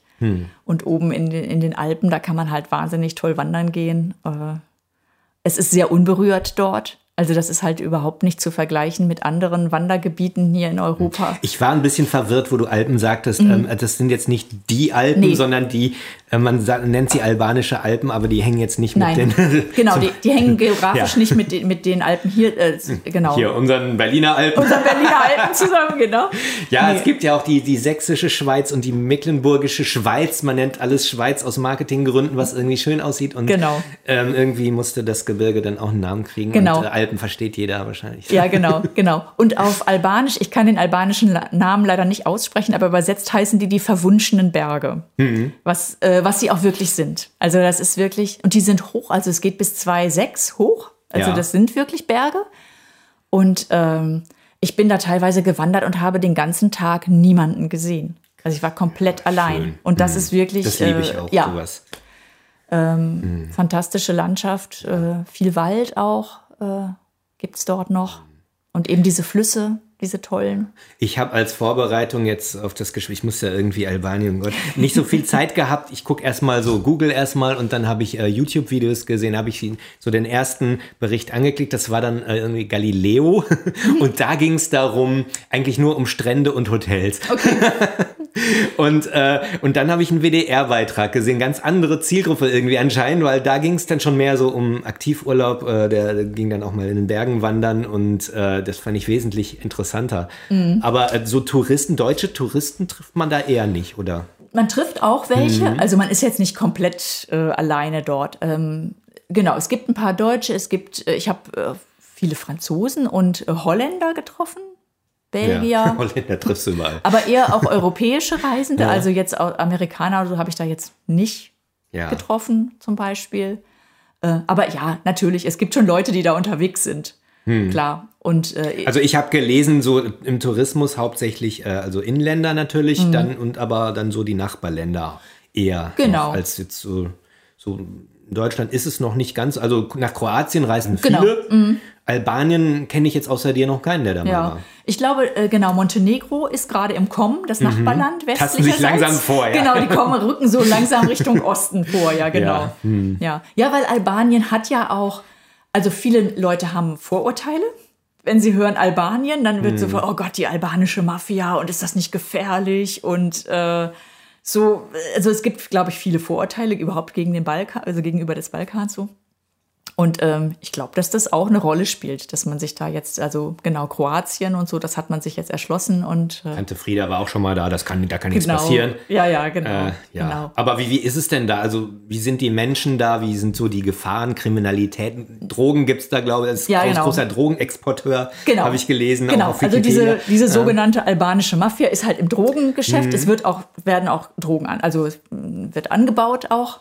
Gibt große Plantagen, wo man dann auch als Touristin besser nicht hingehen sollte und sich dort Ich dachte, da nicht kriegst du bessere Konditionen dann da direkt. Großhandel.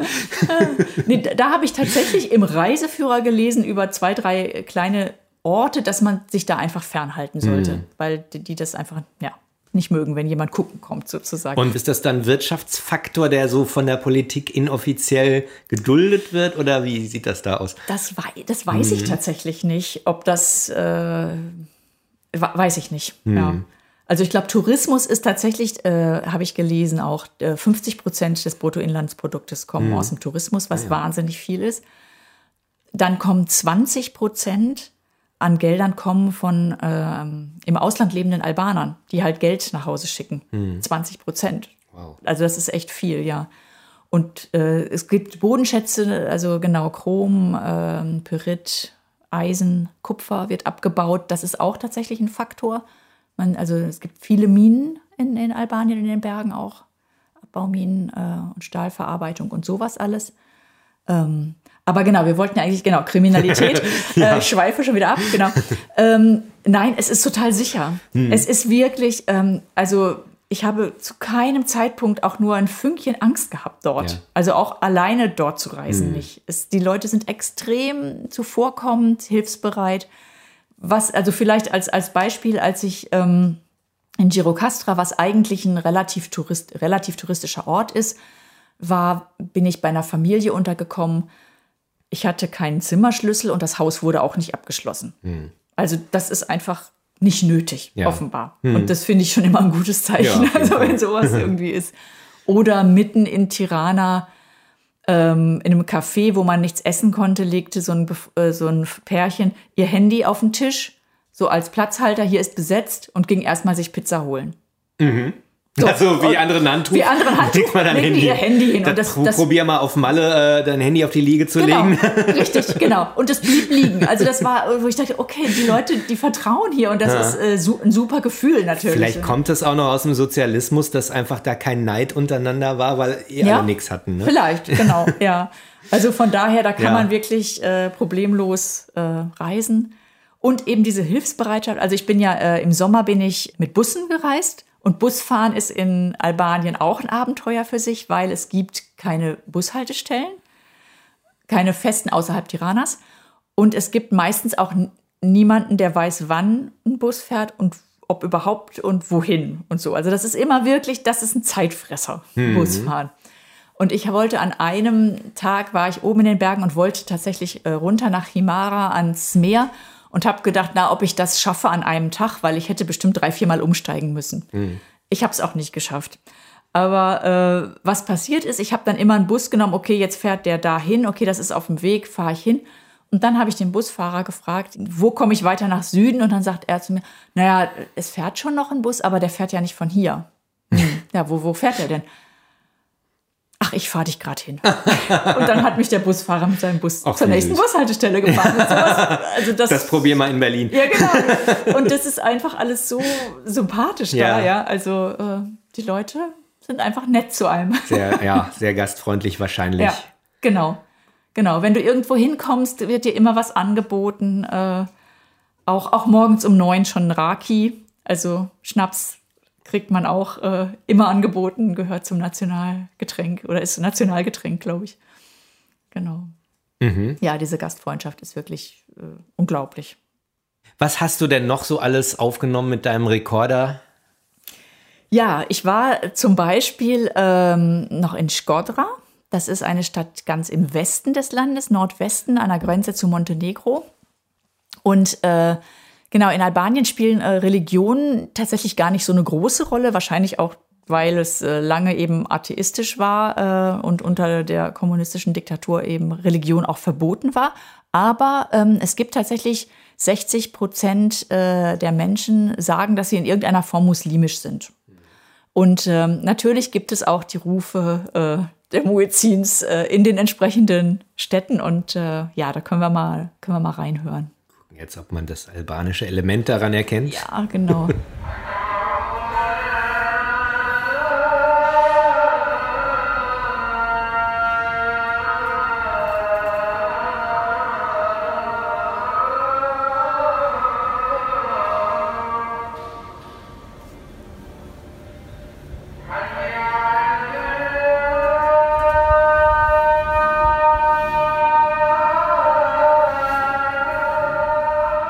Und die singen dann auch Arabisch? Ich glaube schon, ja.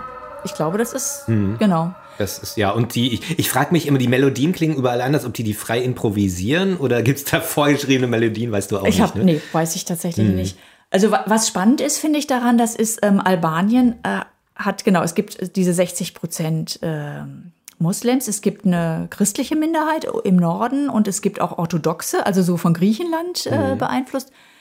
Ähm, aber es gab in, äh, in Albanien keine Religionskriege. Also die sind wirklich, die schaffen das äh, friedlich miteinander dort zu Ja, ja, leben. ich, ich habe auch gelesen, es wurden auch viele Ehen jetzt zwischen Christen und Muslimen geschlossen und jetzt im, im Kommunismus sowieso und jetzt Ja, genau, also das ist das ist wirklich ein sehr, also die kommen wirklich gut miteinander aus und Ja. da, das ist kein Thema und das ist auch sehr angenehm. Also ja, es, es gibt es gibt noch den den Bektashi-Orden, das ist äh, so eine, auch ein muslimischer Orden, der sehr sehr äh, freiheitlich ist auch und ich bilde mir ein, dass das daher kommt vielleicht auch, weil die wirklich dann äh, ja, da gibt es keinen Dogmatismus oder irgendwie sowas. Das Mhm. ist sehr angenehm. Ja, und welche äh, Bedeutung spielt Religion jetzt heute im Leben der Menschen? Also von außen betrachtet würde ich sagen, keine große. Also man guckt ja in die Menschen nicht rein, aber ähm, es gibt schon Moscheen, äh, auch äh, also in manchen Gegenden mehr, in manchen weniger oder auch die Kirchen. Es, ich habe auch Nonnen gesehen äh, unterwegs, aber ich habe nicht den Eindruck, dass das jetzt so ein, so ein wahnsinnig großes Thema ist. Das ist wahrscheinlich auch der Grund, weshalb die dann auch ein bisschen lockerer drauf Ja. sind. Je, ich denke, je strenggläubiger jemand ist, umso dogmatischer wird er Ja. sein und dann gibt es halt die bekannten Probleme. Was hast denn du da noch so für Menschen getroffen, jetzt außer diesen Übersetzer und deinen Tunnelführer? Was Genau. hast du da noch interessante Bekanntschaften gemacht? Ähm, ach naja, also in den Unterkünften, wo ich war, genau, kommt man schon auch äh, ein bisschen ins Quatschen. Ich war zum Beispiel auch in einer ähm, Stadt in Himara, das liegt im Süden äh, am Meer. Das ist tatsächlich auch ein, ein hübscher Badeort. Hast du auch beim, warst du mal im Meer baden? Ja, Denn war ich. Ich war in Himara und da war ich, glaube ich, sogar vier Tage. Ähm, Und äh, ja, da gibt es viele Strände, das ist sehr, sehr schön. Und das ist äh, insofern auch interessant, dass es dort eine griechische Minderheit gibt. Das heißt, da hört man kein Albanisch auf der Straße, sondern Griechisch. Genau. Habe ich aber leider. Kannst du es unterscheiden? Ja, Vom- wie, also- wie ist überhaupt das? äh, Ist ja auch noch ein Thema für Ohrenblicke natürlich Sprachen, der Klang von Sprachen. Wie wie ist Alba? Wir haben ja vorhin schon mal gehört. Genau. Mhm. Ähm, ein bisschen klang es manchmal nach Italienisch, dann manchmal ganz wieder anders. Was hat das für Wurzeln überhaupt? Also äh, der Sprachstamm ist nicht mit anderen Sprachen, äh, also die Sprache ist nicht verwandt mit anderen, es kommt angeblich aus dem Illyrischen. Ähm, klingt aber, finde ich, vom Singsang tatsächlich manchmal italienisch. Ja. Und es gibt wahnsinnig viele Schs und Schs und Ss. Also alles ist so sehr sch. das kennen wir auch von den slawischen Sprachen, dass die viel. Ja, aber das, also das hat gar keine Verwandtschaft. So. Und auch die Vokabeln sind wirklich, äh, also es gibt Lehnwörter natürlich aus dem Italienischen oder eben sowas wie Sozialisme, das Ja, hört man dann schon. Das hatte ich auch verstanden genau, sogar. genau. Aber äh, ansonsten ist es eine ziemlich unabhängige Sprache. ja. Und die, die Schrift, haben die äh, unsere Schriftzeichen? Ja, Das genau. ist ja mit, mit noch ein paar Häkchen und Punkten, die man so an, äh, an Cs Ja. dranhängt oder über Es. Aber ansonsten, genau, das ist der Vorteil, man kann es gut lesen. Das heißt, die Busse sind dann auch so beschriftet, dass man Genau, nicht so wie mit arabischer Schrift, wo man dann erstmal sich durchfragen muss. genau. Ja. Ja, genau, das ist, das ist ganz einfach, ja. Wenn du nochmal zurückdenkst, was waren so die äh, Highlights, wo man unbedingt hin muss? Jetzt gib mal Tipps einfach Ja, für die Hörer, die Tipps, jetzt, jetzt alle natürlich, oh, da will ich auch mal Genau, hin. genau. Wo sollte man unbedingt, was darf man auf keinen Ja. Fall verpassen? Also Girocastra ist wirklich eine sehr, sehr schöne Stadt. Ähm, die liegt eher im, im Süden, im Zentrum. Äh, und das ist eine, ja, eine mittelalterliche Stadt mit äh, Burgen, die aber relativ schön hergerichtet sind auch. Und wo man wirklich noch so ein komplettes Stadtbild äh, hat von ganz alt mit, mit so alten Kopfsteinpflastern und tollen Häusern. Es ist ein schönes Flair. Also da sollte man auf jeden Fall hin. Und da kann man auch richtig gut essen. Genau, was gibt's denn da für Spezialitäten? Also die machen halt viel mit Auberginen und ähm, solche Sachen, äh, Zucchini, also so Grillgemüse und sowas gibt's. Also für mich als Vegetarierin jetzt halt Granatäpfel. Äh, wird viel mit Granatäpfeln dann auch angerichtet und so. Für die, die Fleisch essen, klar, also Schaschlik, so Fleischspieße ist, ist traditionell. Äh. Aber dann auch, natürlich verbreitet. dann wenig Schweinefleisch wahrscheinlich wegen der muslimischen Bevölkerung. Das Oder- ist wiederum jetzt gar nicht so, ist mir nicht aufgefallen, Hm. dass das irgendwie ein Thema sei. Also Lustig, zwei Vegetarier unterhalten sich Ja, über über Schweinefleisch. Schweinefleisch. Sehr spannende Folge wird das. genau. Ähm, ja, gut. Aber man kommt da auch als Vegetarier dann ganz gut Ja, zurecht. ja, ja, gut. Also es ist halt auch, gerade im Süden ist es, als die, ist die Küche halt auch beeinflusst von dem Griechischen. Das heißt, man kriegt auch diese, alles mit ganz viel Schafskäse, diese gebackenen Schafskäsegerichte, lecker, irgendwie Oliven, Tomaten, Salate, Tzatziki auch. Ja. Also so dieses klassische. Mediterran so. auch, Genau. ja. Hm. Und ähm, also Albanien hat schon, ähm, also orientiert sich sehr an Italien. Das heißt also Pizza, Pasta Ja. gibt's sowieso natürlich immer und überall so. Genau. ja. Kann man dann ja wirklich mal Ja, hinweisen. ja.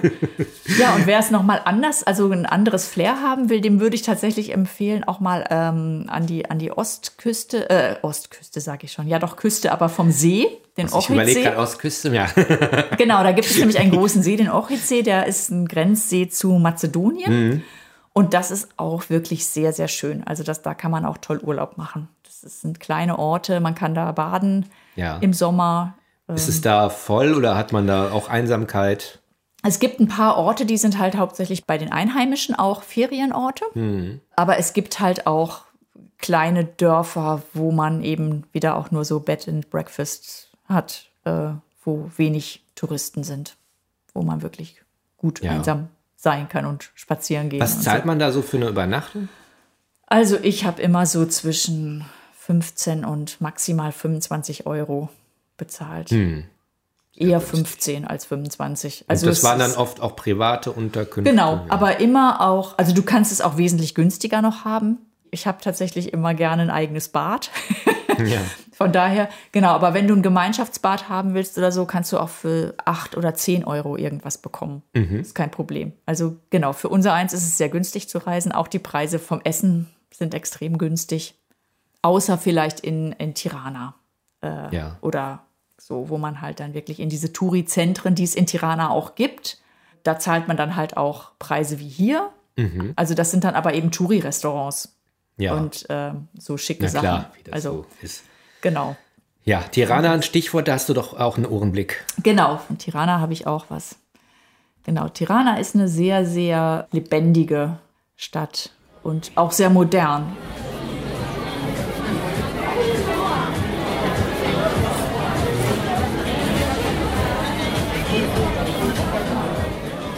Das ist jetzt wo genau? Also Das was ist, hören wir da? das ist Tirana in der Fußgängerzone in der Kalaya. Das ist so eine Burgruine.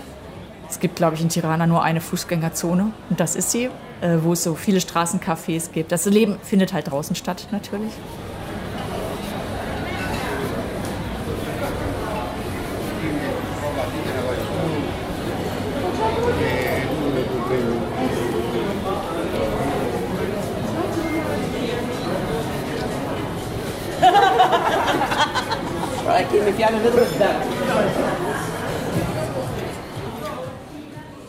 Kannst du dich noch erinnern, was du an diesem Tag gemacht hast, wo du das aufgenommen hast?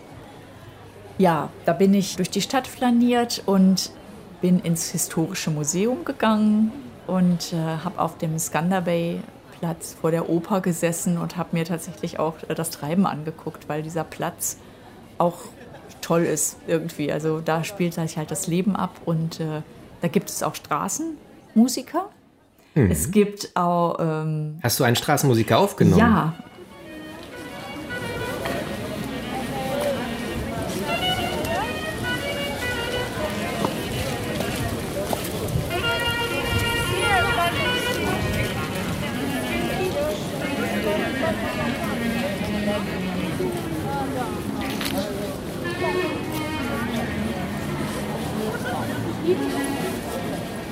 generell, da gibt es viel Straßenmusik? Es, und, ja, äh, es sind ja? Ähm, alte Männer, sitzen Ah. da zu, zu dritt meist äh, mit Klarinette, äh, man, mit, mit so einer Handtrommel äh, und jemand, der singt. Ja. Das ist so dieses klassische. Dre- Oder eben einfach auch so Solo mit, mit Klarinette. Habe ich da tatsächlich etliche gesehen. Nur alte Männer. Und das ist dann eher so traditionelle Musik wahrscheinlich. Traditionelle ne? Musik. Ja. Und auf dem zentralen Platz stehen auch ähm, so, so Draht, äh, also so, so, so Stühle, wo auch die alten Frauen sitzen und einfach den ganzen Tag dort sitzen. Also das die sitzen einfach. sitzen einfach da. Genau. Okay. Ja, wie, wie bei uns alte Frauen, die so im Fenster sitzen Ja, und genau. rausgucken, sitzen die da halt öffentlich Genau. rum. Das- Ja, genau. genau. Aber das, das finde ich halt spannend, dass da noch traditionelle Klänge zu hören sind, weil der sonst doch gerade so, ich sag mal, bei westlichen Ländern in, in Anführungsstrichen, äh, es wird alles immer gleicher. Ne? Wir hören die gleiche Musik, alles Mhm. klingt gleich, die Autos klingen gleich. Und ähm, was ist denn so akustisch noch anders jetzt in Albanien, wo du denkst, das gibt's in Deutschland eher nicht? Außer jetzt in Muezzin natürlich. Ja, ja, ja, genau. Mm. Die Ruhe vielleicht. Aber Auf das Mecklenburg ja, genau. hast du auch schön ruhig. Das mag daran liegen, dass wir in Berlin sind, genau. Ähm, ja, das, das lässt, kann ich tatsächlich kaum beantworten. Ja. Also, bestimmte Tierarten. Also es gibt, äh, ich habe gelesen, es ist sehr ja. artenreich, äh, das Land.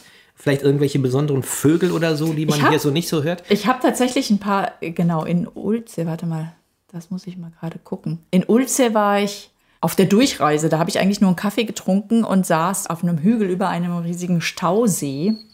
Und äh, da gab es tatsächlich äh, Vögel.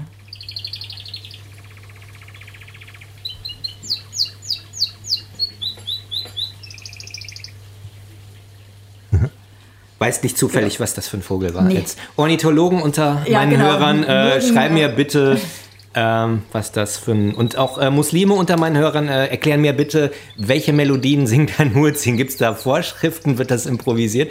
Das äh, ist auf jeden Fall auch noch eine spannende Frage.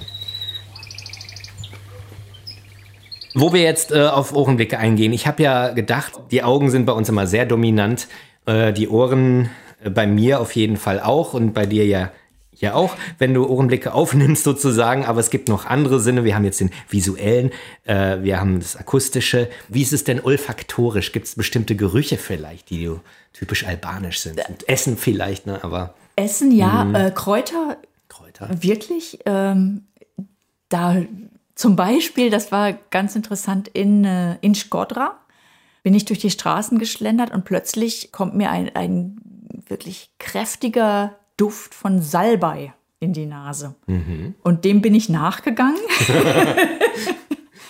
weil es mich gewundert hat und bin dann auf einen stillgelegten Bahnhof getroffen, vor dem auf dem Bahnhofsplatz ein riesiger Haufen Salbeiblätter zum Trocknen auslagen. Also das fand ich auch äh, beeindruckend, ja, wirklich. Und in den Bergen natürlich auch, genau. Also diese Kräuter, es, es wachsen da diese, diese Bergtee, den man bei uns auch kriegt, griechischen Bergtee, kennen vielleicht die einen oder anderen. Genau, der wächst auch in Albanien und ähm, der duftet. Also diese Kräuter, wenn man dadurch äh, so über diese Wiesen geht mit diesen Kräutern, das, das hat einen tollen Duft im Sommer. Ja. Also das ist wirklich, wirklich schön. Und es gibt auch tatsächlich hauptsächlich alte Frauen, die, die man manchmal sieht mit Bündeln, die äh, Kräuter pflücken. Also das ist, äh, wird auch ja, einfach noch genutzt zum Kochen und Trocknen und Tee und alles Mögliche so. Genau. Kommen wir zu einem weiteren Sinn, die Haptik. Mhm. Äh, ist das äh, irgendwas in Erinnerung, wohl was sich, das fühlt sich so albanisch an? Puh. Äh, puh. Es ist jetzt eine gemeine Frage, Ja, aber gemeine ich dachte, Frage. ich gehe jetzt mal alle Sinne Okay, durch. okay, nee, da muss ich jetzt gerade, muss ich gerade passen, leider. Ja. Fällt mir jetzt nichts. Nee, fällt mir tatsächlich gerade nichts ein. Bestimmte Stoffe vielleicht auf einem Markt Ku so. Kunstlederbezüge Mhm. in Bussen. das jetzt typisch albanisch ist, weiß ich nicht. Ja, aber ist- was heißt, äh, was dir in Erinnerung Ja, ja. ist oder was, was Ja. irgendwie die Reise ein bisschen äh, mitgeprägt hat. Äh, ist ja auch egal, ich will dich nicht weiter quälen. Ich habe jetzt nach dem äh, Adjektiv für das Schmecken ges- gustatorisch. Das Wort kannte ich nicht. Kanntest du das? Gustatorisch, ja. Ja, Ja. habe ich noch nie gehört. Aber ich dachte, ich will jetzt mal ein bisschen intellektuell werden. Gusta, was ist denn gustatorisch? Okay, wir haben ja schon übers Essen geredet. Granatäpfel Ja. und Raki. Granatäpfel. Raki, auch viel getrunken Raki. dann da. ja, oder? auch viel, genau, genau. Viel Gehört das auch dazu, so als äh, wenn man jetzt in den Familien zu Gast ist, Ja. muss man dann wahrscheinlich trinken oder? Ja, also man kriegt es immer angeboten, genau. Und man sollte zumindest auch einen Schluck. Genau. Und, ah, nein, das, das Allerwichtigste, der Kaffee. Äh, Also Albanien hat eine ausgeprägte Kaffeekultur und äh, extrem lecker. Also ähm, die trinken Espresso, äh, genau, stark und schwarz mit viel, viel Zucker drin. Und es gibt aber auch den, auf Albanisch heißt das Kaffee Turka, also den türkischen Kaffee, äh, der eben dann in den Familien, die keine Espressomaschine haben, die setzen den halt auf, wie in der Türkei eigentlich.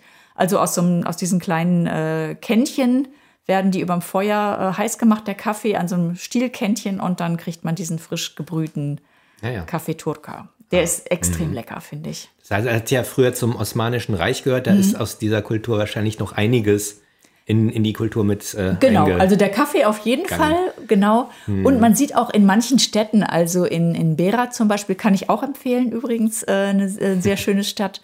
Äh, die haben noch ein komplettes osmanisches Viertel, also wo du wirklich noch diese alten türkischen Häuser siehst, die ist so an den Berg gebaut. Und gerade in der Dämmerung sehr schön, wenn man dann diese kleinen Lichter sieht, es sind ganz so flache ähm, Bruchsteinhäuser. Also sowas sieht man schon auch noch. Also die, und auch Burgen natürlich. Also aus Ja. der Zeit gibt es auch noch zahlreiche. Will jetzt mal langsam zum Mhm. Ende überleiten. Es ist auf jeden Fall jetzt schon die längste Ohrenblicke-Folge.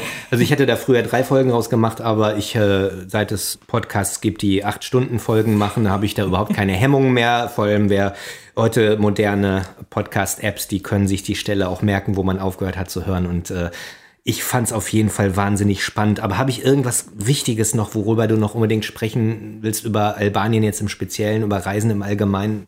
Was vergessen, vielleicht zu fragen? Nö, ich glaube, wir haben schon ganz schön viel abgedeckt und äh, Hm. ja, also mir hat es total Spaß gemacht, auf jeden Fall. Du musst äh, unbedingt noch äh, mal wieder reisen, damit wir eine Fortsetzung Genau, machen auf jeden ne? Fall gerne. Und was mir noch einfällt, ich habe gerade irgendwo vor einer Weile ein Zitat gelesen zum Thema Alleinereisen, was ich ganz schön fand. Wenn man alleine ist, dann ist man näher an der Welt. Und das Ja. Hm. fand ich sehr schön, weil das stimmt auch. Das stimmt, du kriegst gleich mehr Kontakte, du. Ja. Genau, du bist, du schmeißt dich einfach reist rein intensiver. Hm. und bist, genau, und das dachte ich, das trifft's eigentlich. Meine Australienreise war ja zu zweit damals, in, Mhm. über zehn Monate waren wir da und ich denke dann schon, manchmal ist es dann schon ein Nachteil. Es ist natürlich klar, wenn du ein Jahr unterwegs bist, äh, ist es mal ganz gut.